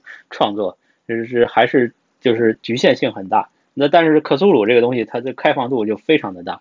是的，是是是不是大概可以这样说？完全是。就比如说我们刚才说的三柱元神之一的那个尤格索托斯，他的名目是就是万物归一者，然后就是而且是全知全能，就是拥有这个世界上所有的这个宇宙中所有的知识，对吧？然后你看一个，嗯，一个很火的动画片，叫《钢之炼金术士》，然后那里面有一个真理之门，嗯，就是所有的炼金术的来源都是真理之门，你要牺牲掉自己的什么东西去换取知识，然后那个真要换的，对对对，那个那个真理之门告诉爱德华，就是那个男主角的，就是一即是全，全即是一。这其实就是你觉得很像万物归一者嘛？以及他说你要你要 用你身体的部分去换取真理，就是换取看洞悉这个世界上所有一切的真真理才能够那个使用发动炼成阵嘛，这也就是那个尤格索托斯的那个全知全能，所以连就这样的一个东西，就是就也可以被归为到克苏鲁，或至少是向克苏鲁致敬的，所以就是我觉得它棒就棒在就是它给你的就是让你能够无限的去创造，或者说能够开发出衍生出各种各样的不同的作品，或者是构想或者世界观的东西过来，这这太棒了。嗯，是的，嗯，他本身就是在传达这样的观观念，就是道生一，一生二，二生三，三生万物，万物归一的这种观念啊。又又回到我们的 老子上，呃，看来他也是深受这个真传了。对，就是为什么？哎，你说到这个道生一，嗯嗯。啊，对，有很多人说疫情就是也是符合克苏鲁世界观的，其实就是就是突然之间你去探索外星的时候，深空中出现了一种根本不讲道理的一种生物，然后看到你就杀，它就是另一个文明的嘛。然后这个其实也是克苏鲁的理念之一，就是他不 care 你是人类或者是那啥，他他就是存在于那样，然后你遇到了，然后他就会对你产生攻击性。嗯，对，就是他，他其实没有任何的触手啊或者什么，但是他只是这个世界观是符合的，所以他也是克苏鲁的。嗯，对，克苏鲁的，佛党杀佛，魔党杀魔。对，导演本人也承认，就是他借鉴了就是克苏鲁神话中的这一理念创造的异性，当然他还借鉴了很多别的各种各样的女女权啊或者什么的，就嗯融合在一起，其中包含克苏鲁这个概念。对，所以这个开放度是非常的非常的成功，以至于我们可以。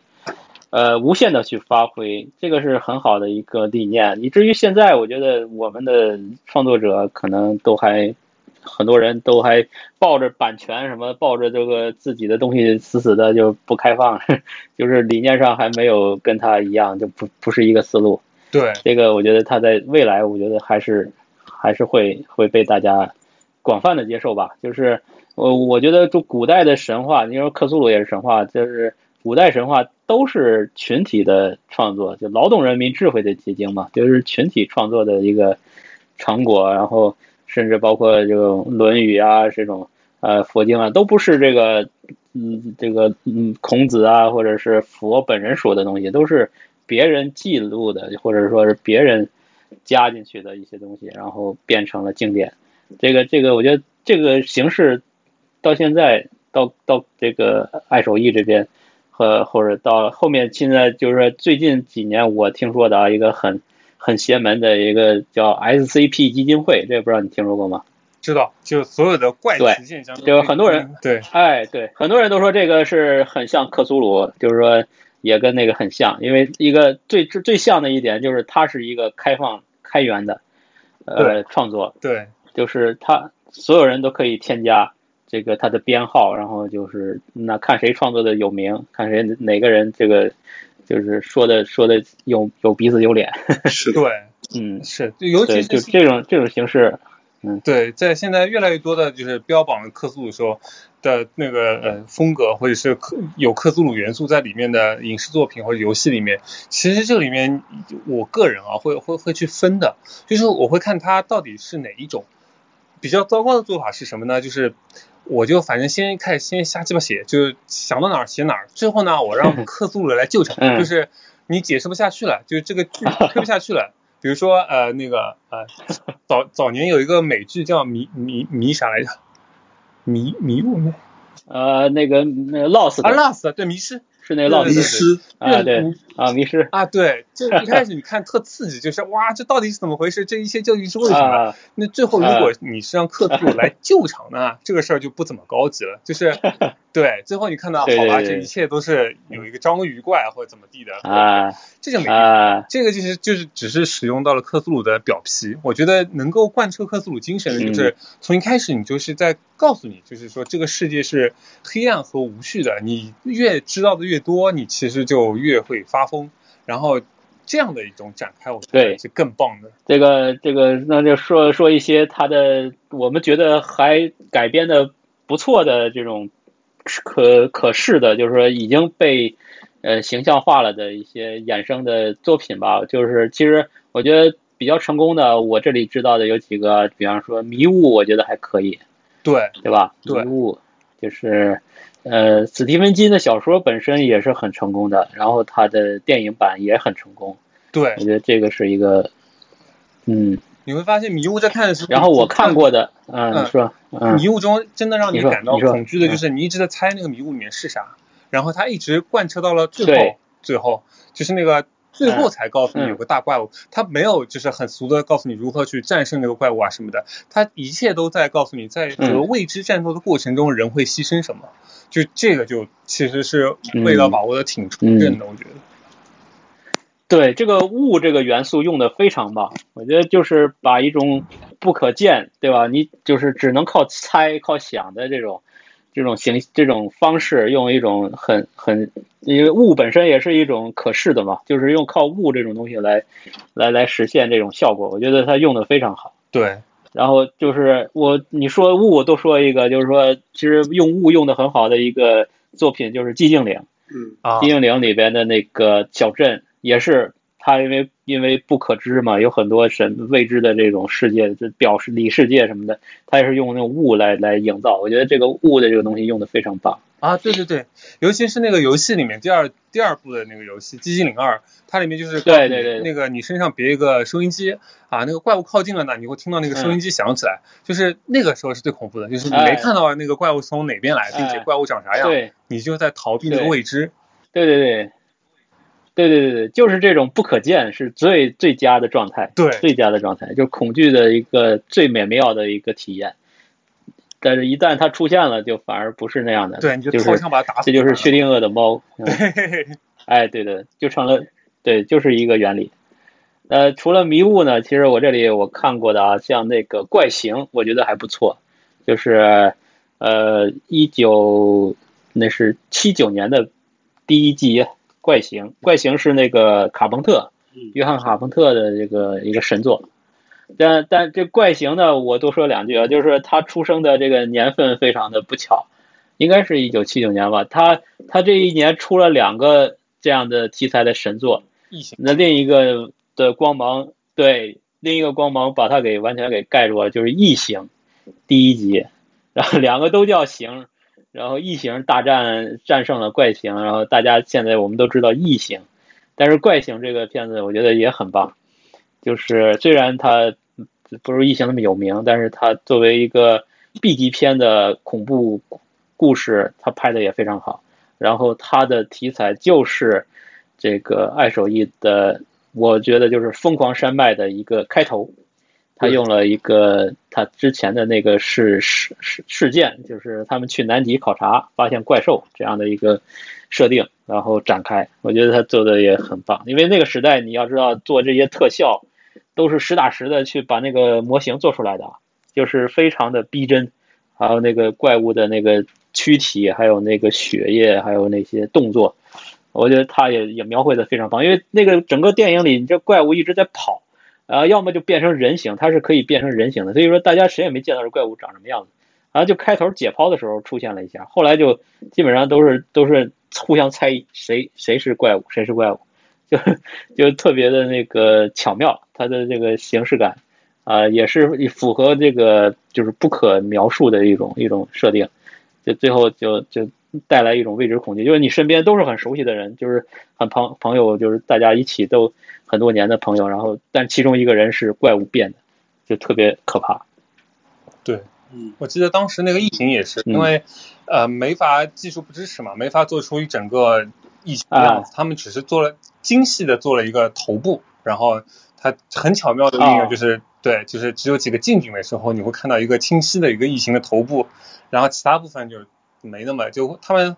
很有效的回避掉了他们的短板。然后仍然可以让你感到非常的害怕。嗯，我记得异形是那个有一个演员的，他穿上那个头，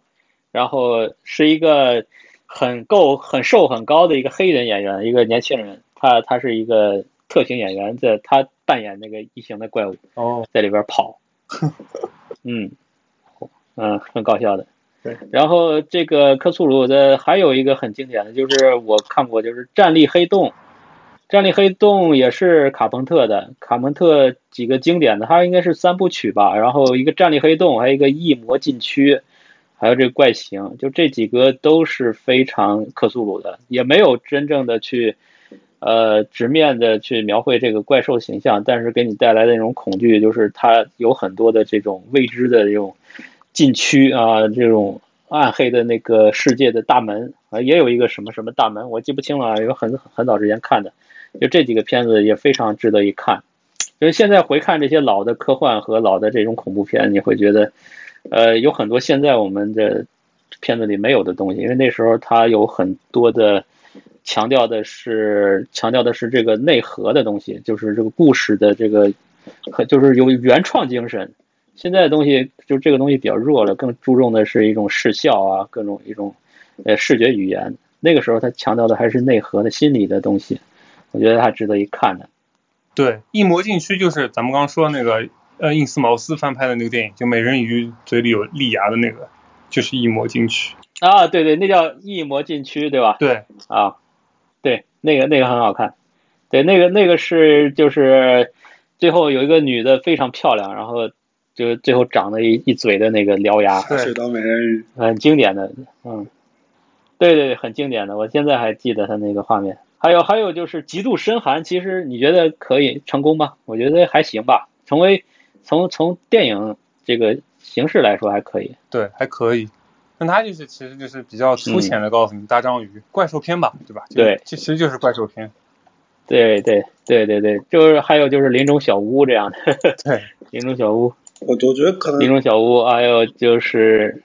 嗯，你说。我觉得可能有点像，就是我们拿那个蚂蚁打比方，然后一个蚂蚁它看到一个老鼠，嗯，然后觉得我操，这玩意儿太大了。就是，但是它看到人的时候，它是就是啊不可名状的，就是它对于人这个这么大的物体是不可名状，但是它对于老鼠这个，它还可以描述一下这个东西长什么样。就是老鼠对他来说已经是我操，这玩意儿实在太大了。对，那就跟我们就是迷雾里看到那个那最后那些东西，可能就是看到老鼠那么大的，对对于蚂蚁来说的东西。是的，对。哎，我其实特别希望迷雾的最终结局，人类没有消灭那怪物就好了。就就我觉得那个东西，如如果是对人突然又能被人类怎么消灭呀？我觉得不可能消灭的呀。对啊，他那个电影好像说的是，我记得啊，好像是说的是一开始，反正是某个山上的一个科学实验室，然后不小心打开了异次元门，所以那个雾一开始是从那个裂缝里面出来的，然后是带来了另外一个时空的东西。是这么来的啊，对对，它是一个军事基地啊，军事基地，然后它那个出现军事泄露了还是什么泄露了，就是呃，所以就把另一个世界的生物就都给这个这个这个这泄出来了，就就就来到这个世界了，然后最后那个就派了军队去去消灭嘛，对，就就最后就是说呃都。就就是电影里边最惨的就是他把他他他他那个那个男主人公已经绝望了，就是说这世界已经完了，他就把他儿子给掐死了，然后呃这刚掐死完了那个雾就散了，然后那个 怪兽都消灭了啊，对，就就特别崩溃的那一个结局，对，那个是特别惨的，是的，嗯，但是小说里是没有这一这一段，小说就直接就是等来了这个救兵吧，就是好像就把他给消灭了哦，但总总归反正。哎，总归反正就这个就不结局就不够克苏鲁了，就就还是一个 happy ending，哎，也不是 happy ending，就是还是给人类一个希望了。对，嗯，你们知道那个就是那个克洛夫档案然后克洛夫档案。那个最后有个彩蛋，我不知道你们知不知道。我当时是知道，我挺震惊的，就是告诉你那怪物是怎么来的。他最后第几集啊？第一集，第一集那个第一集就是纽约边上那个大章鱼是吧？啊，对，就是一开始就拿第一第一人称嘛，就拍各种派对啊啥，突然之间就那个一个怪物出现，把啥纽约自由女神像头打掉，然后啥啥啥。对对对对对，那个电影啊，它的最后那彩。彩蛋我没看到，那个彩蛋就是最后不是停那个拍拍 DV 那个人也死了嘛，就被吃了嘛，头被啃了，然后那个 DV 就掉下来了，然后最后不是会有那个一个回放，说他们以前是在那个呃游乐园在做那个呃那个呃那个摩天轮的时候，有一个有一段那样的一段视频，我不知道你记不记得，就那个视频哦，有点印象，有点印象是吧？就那个如果你下载一个高清版的那个电影的话。你会发现在那个视频里面，在他们的那段那段录像的远处，在海有一个东西从天上掉进了海里。哦，对对对对对对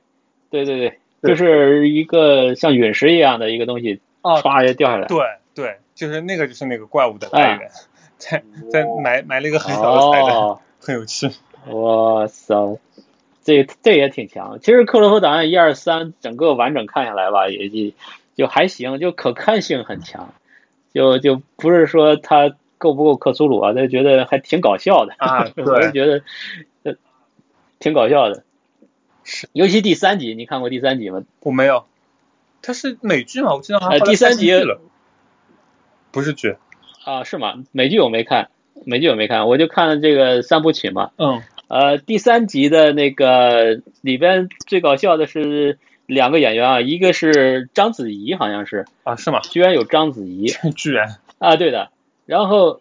对，然后章子怡居然。就是说，可能章子怡英文不好，整个剧里她全程讲普通话，然后，然然后其他人跟她交流说英语，然后他们也没有人翻译，就互相都能听懂，然后就就中文、普通话和英语这样的对谈，就完全没有问题，搞笑，就是。对，完全没有问题。我觉得我我这也行吗？那导演这也能接受吗？这也能就就这样就这样播了，也不找个配音什么的，就直接就是中文跟英文的这样的交流。克洛夫当然最终就直接输入对，这是一个搞笑的。还有一个搞笑的就是，它里边有个男的是，你不知道你看过一个英剧叫《IT 狂人》吗？啊，我看过，是那个戴眼镜的吗？很搞笑的，就是里边不是是不是戴眼镜？是那个。那个大胡子那个，就长得有点粗的那个，就是那个家伙演的。重启电脑，你重启电脑了吗？那个？哎对，哎对对对对对对，就是那个家伙演的。那个家伙这这本身就是一个这个喜剧演员，你知道？然后他是演克苏鲁，然后他在太空里边。最搞笑的是，他他的一只一只手，他的一个胳膊，呃，就被传到另一个时空去了。然后他这胳膊呢，就就他他整个人就缺一个胳膊，但也还不疼。就是胳膊还在，还能动，但是他看不到，就是到了另一个时空去了。然后那个时空的胳膊其实就在他们的飞船里边，然后他就是够那个胳膊，然后就他就跟着胳膊一直在这个捉迷藏一样的，我就笑死我了。就是整个他的存在就是来搞笑的，你知道吗？好吧，好的，就哎，你一定要看第三集，我觉得第三集呃特别特别搞笑，整个是一个搞笑片啊，不是一个恐怖片。就就拍成了一个这个喜剧喜感很强的一个克苏鲁故事，当然最后他也有那个怪兽啊，就是很很很很俗套的啊，但是整个故事看下来体验还可以。嗯，然后像克苏鲁的还有什么呀？就是有一个冷门的片子啊，叫《虚空异界》，就是 The Void，这个还不错啊，就但是太就是可能大家都没看过，这个也有点。有点像那个，呃，黑山羊的那个那个神的这个故事，我记不太清了。就是他们去祭祀一个一个古神啊，然后呃穿过一个什么门，反正他们要为了去打开这个门，在讲这么一个故事，叫虚空异界。我好像好像看过，有点不记得。我看海报好像有点印象。嗯嗯嗯嗯，对，你可以可以去看一下这个片子。呃，我觉得还不错，嗯，就是应该算比较克苏鲁的了。还有就是我们都看过的《侦探》第一季，《侦探》第一季那个就是黄衣黄衣之王神是吧？黄衣黄衣之王啊，黄衣之王啊，我老想说成黄大仙儿。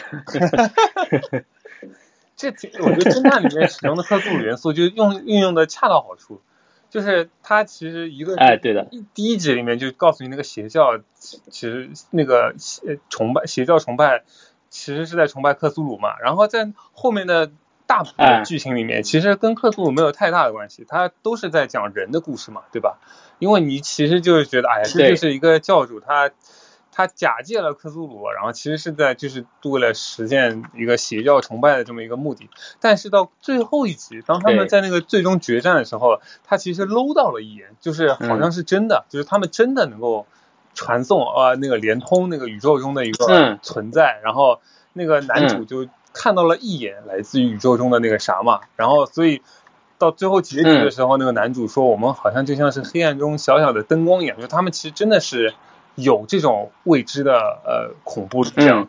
这个感觉我觉得特别的好，就是纯正的回味。对对，纯正的客味。对他其实就是在告诉你说，其实这个里面未知的事情很多的，你以为的真相只是一小部分而已，然后。我觉得他真的在精神上面就继承了克苏鲁的这种感觉，然后他全程其实都在讲人的故事，就这这种感觉就特别好，就像像加了一点克苏鲁，就像加了一个调味料一样，就让它更加的浓郁这个味道。但是不不是说在告诉你一个黄衣之王或者大章鱼的故事，就是他前面这么多集，我其实特别的吊胃口，就他这个这个吊的这个这个非常的成功。对，就是你从这个侦探的这个。回忆啊，然后从整个剧情这个这个案情的这个发展，还有一些他给你弄几个献祭的女女女尸啊什么的，我觉得特别吊胃口。就是从呃这种这种导演把这个节奏把控的特别好。对，可惜了，他们没演第二季、第三季，就后面好像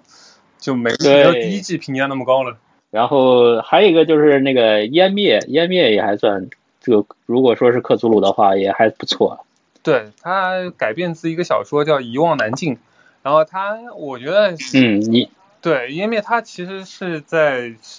我觉得是在引用那个星之彩，星之彩那个故事的一个设定。嗯嗯嗯嗯，一种能够星之彩，我是看过它的嗯早老的一个版本，就就黑白的那个版本。嗯嗯。对，星之台的概念就是有一束来自于宇宙中的光，然后进到了一个井里面，然后在这个井里面就发生了各种异变。嗯。这一片这一块乡下的一个山庄的地方，然后发生各种很奇怪的事情，比如说那个农场主的儿子就不停的想要往井里走，他说井里井里有东西，然后他最后就和井融为一体了。然后还有这地方的那个呃果树开始疯长，然后长出那种很有毒的果子啊什么的，然后。猪、马、狗，就这种生物就开始不停的那个呃变异，然后最后这面人也变得怪怪的，然后最后就这全部都疯了，然后就从那个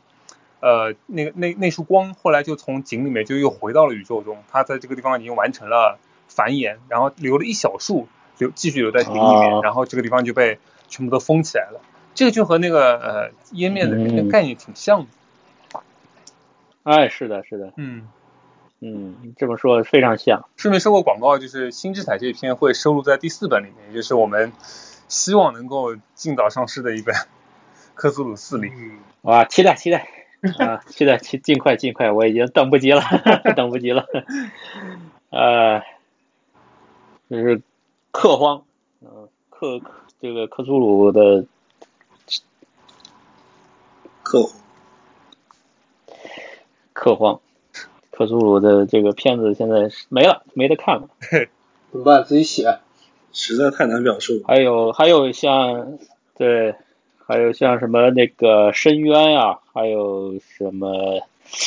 异形的这个啊，异形说过了。还有还有一个叫我我前阵子看的一个叫 Bird Box，那个叫什么叫什么盲盲人啊，叫什么？就是啊，蒙上你的眼，对对对，我那个。倒是挺挺原教旨的，他就是从头到尾就没有让你看到一眼这个这个怪物的形象，他所有的画面全都是这些人类看到那个怪物之后，然后自杀的这种场面，对，就是看到那个东西之后的所有的人的呃表现，他并描绘的其实千差万别吧，但是描绘的非常多。但是从头到尾没有任何的画面，没有一秒钟去给那个怪兽的形象去描绘，然后他们就一直对非常克苏鲁，但是整个片子没什么意思，就是就是他可能就是为了想要营造那个氛围，但是整个故事看着有点平淡吧。哦，你提到这个电影真是太感谢了，简直看着像是掐专门为我掐饭的，因为这个电影的小说版也是我们出的。哦，是吗？啊，对对对对，那个小说版叫《鸟河》，然后我简单的说一下，它和那个哦，对。对，就是它和电影不太一样的地方，就电影我不知道为啥，它把重重点划在了那个呃那个妈妈在做选择，就是其实它很大的一部分强调在船上面，他最后选择牺牲自己的孩子，还是牺牲那个别人的孩子，然后最后他决定就一起冲，然后最后怎么样？那个小说其实不太是这样，那个小说重点放在那个怪物到底是什么样的，就是那个小说里面其实对就比电影更好看，而且那小说其实不是只有一本，其实那有三本，然后目前那个作者只写了第二本，而且我可以告诉你，就作为这个节目的一个。小小的一个彩蛋啊，嗯，就是在小说的设定里面，后来那个是有人可以看那个怪物不会发疯的，就是那个那两个孩子，啊，对，那两个孩子由于对在小说里面那个女主角就是梅乐瑞嘛，叫 Mallory，就是她是在看到那个东西的情况下面分娩的，所以她的孩子是拥有免疫的。然后她孩子是可以哦，对，就是可以看到那个怪物，只不过啊，那个孩子一直被蒙见，他不知道别人是不可以看的。最后他说：“你们说的这个就是我看到的那个嘛？”然后梅勒瑞就问他：“你看到了什么？”他说：“我看到了那个东西全都是眼睛，然后全身上下只有眼睛。”我操，挺瘆得慌的。哇！然后他不是还有一个孩子吗？对他还有一个是他的那个，就是当时他的那个朋友那个孩子嘛，对吧？那个孩子以虽然不能够直接看到那个，但是他找到了一种方法，能够让普通人也能够看到那个怪物。那个我就不剧透了。哦。我觉得是二的第二本书一个特别棒的一个一个点。然后。哦，那个那个是是后面会出在第几本书里？第二本，就鸟盒的第二本里。啊，鸟盒第二本啊。对，鸟盒一共有三本，我目前是第一本上市了。嗯。然后在电影里面有一个，你记得有个疯子没？就是混到那个小木屋里面去，然后就说，就是拼命的让他们去看，就他其实本来就已经疯了。他对对对对，那个在小说里面这个人没死。正常。对。这个就是在在电影里面不是被死了嘛？就是被被被那从二楼摔下来，然后怎么就劈死了？在小说里面就是这个人没死，而且这个人就一直跟着那个梅勒瑞，而且一直跟了七年。就那个恐惧就是你会觉得有一个人在看着你，你自己又蒙着眼睛，那个人就这么看着。对对对，那个人是一个很重要的人物。哇，对，做过广告，所以太可怕了。如如果你想看这个的话，请一定看一下小说版，比电影好看的多。哦，哦，谢谢，马上马上下单，马上下单！我现在浑身都在起鸡皮疙瘩，我跟你说。对，你你让我唤起了对那个片子的一个期待吧。我我我之前看的片子还没什么嗯感觉呢，现在反而就是觉得哦有点感觉了。哦，是特别酷。好了好，今晚嗯，哇，全是眼睛。是那小说，那不就是对那个小说，它谭思栋的蜈蚣精吗？也是啊，大阪世博会。对，那个那个小说的重点不是放在那个塑造这个母子情，它主要就是就放在那个怪物到底是什么，我们一定要找到它的真相，以及活下去。就这个就突然间就课味儿就纯正了。那个电影还是为了照顾到大家有一个情感上的一个诉求啊什么的。嗯，来了来了，可以可以可以，准备准备好我的这个。嗯，散散值，对我觉得挺棒的。回回血，回，嗯，就电影有个尴尬地方就是你明明不能看到那个东西，你还拼命要拍嘛，就是你必须得拍那些镜头。但是小说里面就没有没有那个顾虑，就是你说看不见就看不见。其实那个小说最特别的地方就是你和那个主角特别同步，他看不见你也看不见，他只能靠听。他听到什么他就写出来，你也只能看到这些信息，你就会觉得真的是有一个怪物在那边，那个阅读感受挺特别的。哎，我觉得他这个小说不适合拍电影，应该做播客，因为像我们这样播放声音，对，就是一种声音的声音的艺术，是吧？声音的这种魅力，是，哇，你启发了我，好期待。我觉得应该出一个有声书版。哎哎，对的对的，就做那种就广播剧那种，现在很流行做那种广播剧有声书，啊，做的气呃就是现在很火，是，可以可以尝试一下，对，对吧？只要不可视，就就就安全，就是我们就可以放心的去创作去发挥，对，这就是文学，我觉得文学本质，我觉得文学本质它就是人类从。开始象形是画画，对不对？然后岩洞上画画，然后慢慢有了文字，它自然的这个就属性上就质变，就变成了一种呃，就文字带来的，就是我我的理解啊，就是文字带来的就是一种就不可描述的一种一种功能，一种职能，就是文字是可以描绘出你画面之外的东西的这种这种属性。那那那，如果说是现在你要要把这个就这个爱手艺的文字又要变成这种电影。对，你要要让变回可视的这种形式，呃，等于又降降级，就是降格，让让文字的魅力去消失，然后又变回了那种过去过过去那种那种岩洞上画画那种那种那种传达传播的这种这种这种属性了。我觉得就就就不是很不是很妙，就不是很高级。真正高级真的是用一种新的形式，反正就怎么怎么怎么着，反正就是能能维维持这个文字的魅力。然后文字，我们都是阅读时候想象的这种魅力，就是这种东西是给我们就是很美妙的。就是很多我们知道很多这种文学作品一旦变成影视，就就就失败，就是这个案例太多了。哇，不能怎么才能就把这个东西？对啊，就怎么把这个东西很好的去去转接成一个很好的影视作品？哎，这其实是一个。真的，我觉得没没什么特别好的一个标准答案的东西，还是需要摸索的。也可能以后又有一种新的形式啊，就是又是有文字又有影像，或者是或者是以后又是什么样的一个呃，或者说就像克这个克苏鲁里边的小说里边那种这种精神直接给你灌输到大脑里边的知识，大量的就是堆积输入你的大脑，让你不是有一个故事是他做了一个罩嘛，就是。这个金属罩，然后那个把你大脑放进去，你呢可以可以维维持到那个到另一个时空去。对，我觉得就是可能以后就是那样的形式来，哎，对，缸中之脑嘛，就是另外另外一个形式来来那个欣赏新的一种一种一种一种一种艺术形式啊，没准能能有更好的体验。是，太酷了。本身意识，对，本身意识里面就是会有各种各样的。通感，然后就是视觉只是其中的一个，嗯，就在我们就是目击那个不可名状之物的时候，是用眼睛去看的，但是其实是身体上面每一个毛孔都打开在感知这个东西。对对对，全身心的沉浸，对吧？我们现在有 VR 了，有这种呃沉沉浸前感很强的这种这种体验，但它它还是视听的，它还是视听的，就是我们从呃文学的这种魅力还没有去去。就有新的这种这种科技也好，或者新的形式也好。如果以后，比方说，就举个最俗的例子，就是你大脑大脑后面插个管子，直接啪就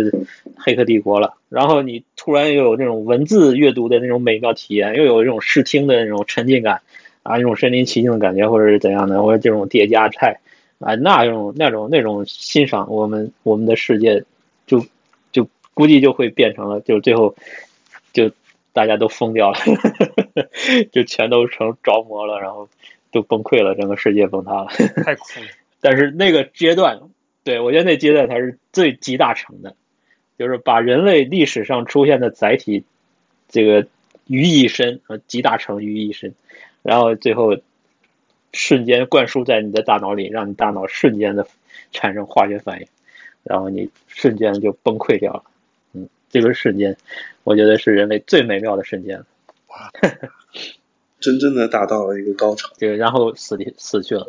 然后就脑爆头了。是是，对，可以可以就这个方向，我们可以创作了，可以写本小说了，延续柯总的这个这个继续发糖。期待期待期待期待期待，嗯，好吧，然后我们今天差不多吧，呃，就聊到这里啊，那个，哎呀。你二那边还有什么想说的？嗯，我靠，你我都，我以为你都掉线了。我已经无法用语言形容我的震惊了。好吧，那对，我得那看完我这个。呃，那感谢老 A，感谢涛涛，感谢你们编了这本书。对，非常感谢今天给我们带来，对这本书给我们带来了一个这个黑暗的大门，宇宙的大门，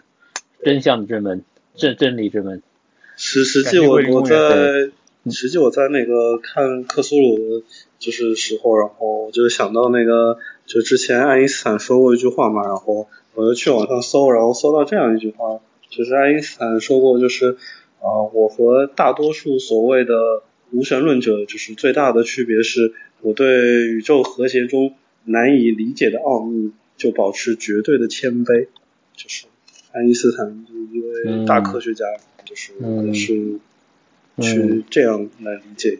这就是宇宙的神。这就是孔子说的什么“存而存而不论”，对吧？我们知道它的存在，不说。是是，这个这个就是什么什么这种怪力乱神什么的，存而不论啊，不可言说，不可言说，不可名状，不可名。嗯，对吧？我们这期主那个这个题目名字就叫“不可名状”。可以可以，太棒了，好吧？好好的，感谢感谢感谢涛涛给我们带来了这么宝贵的这个财富啊！然后大家如果还听的在现在还能听下来的话，散值还没掉光的话，就可以九九月四号啊来到我们的这个 A B C 书展啊来这个见面。详聊啊，我们可以深度的去探讨克苏鲁文化的呃更多的这种好玩的故事啊，来玩，好吧？好，好的，好的，一定，一定，好，好，再见，嗯啊，拜拜，我来来玩，来玩。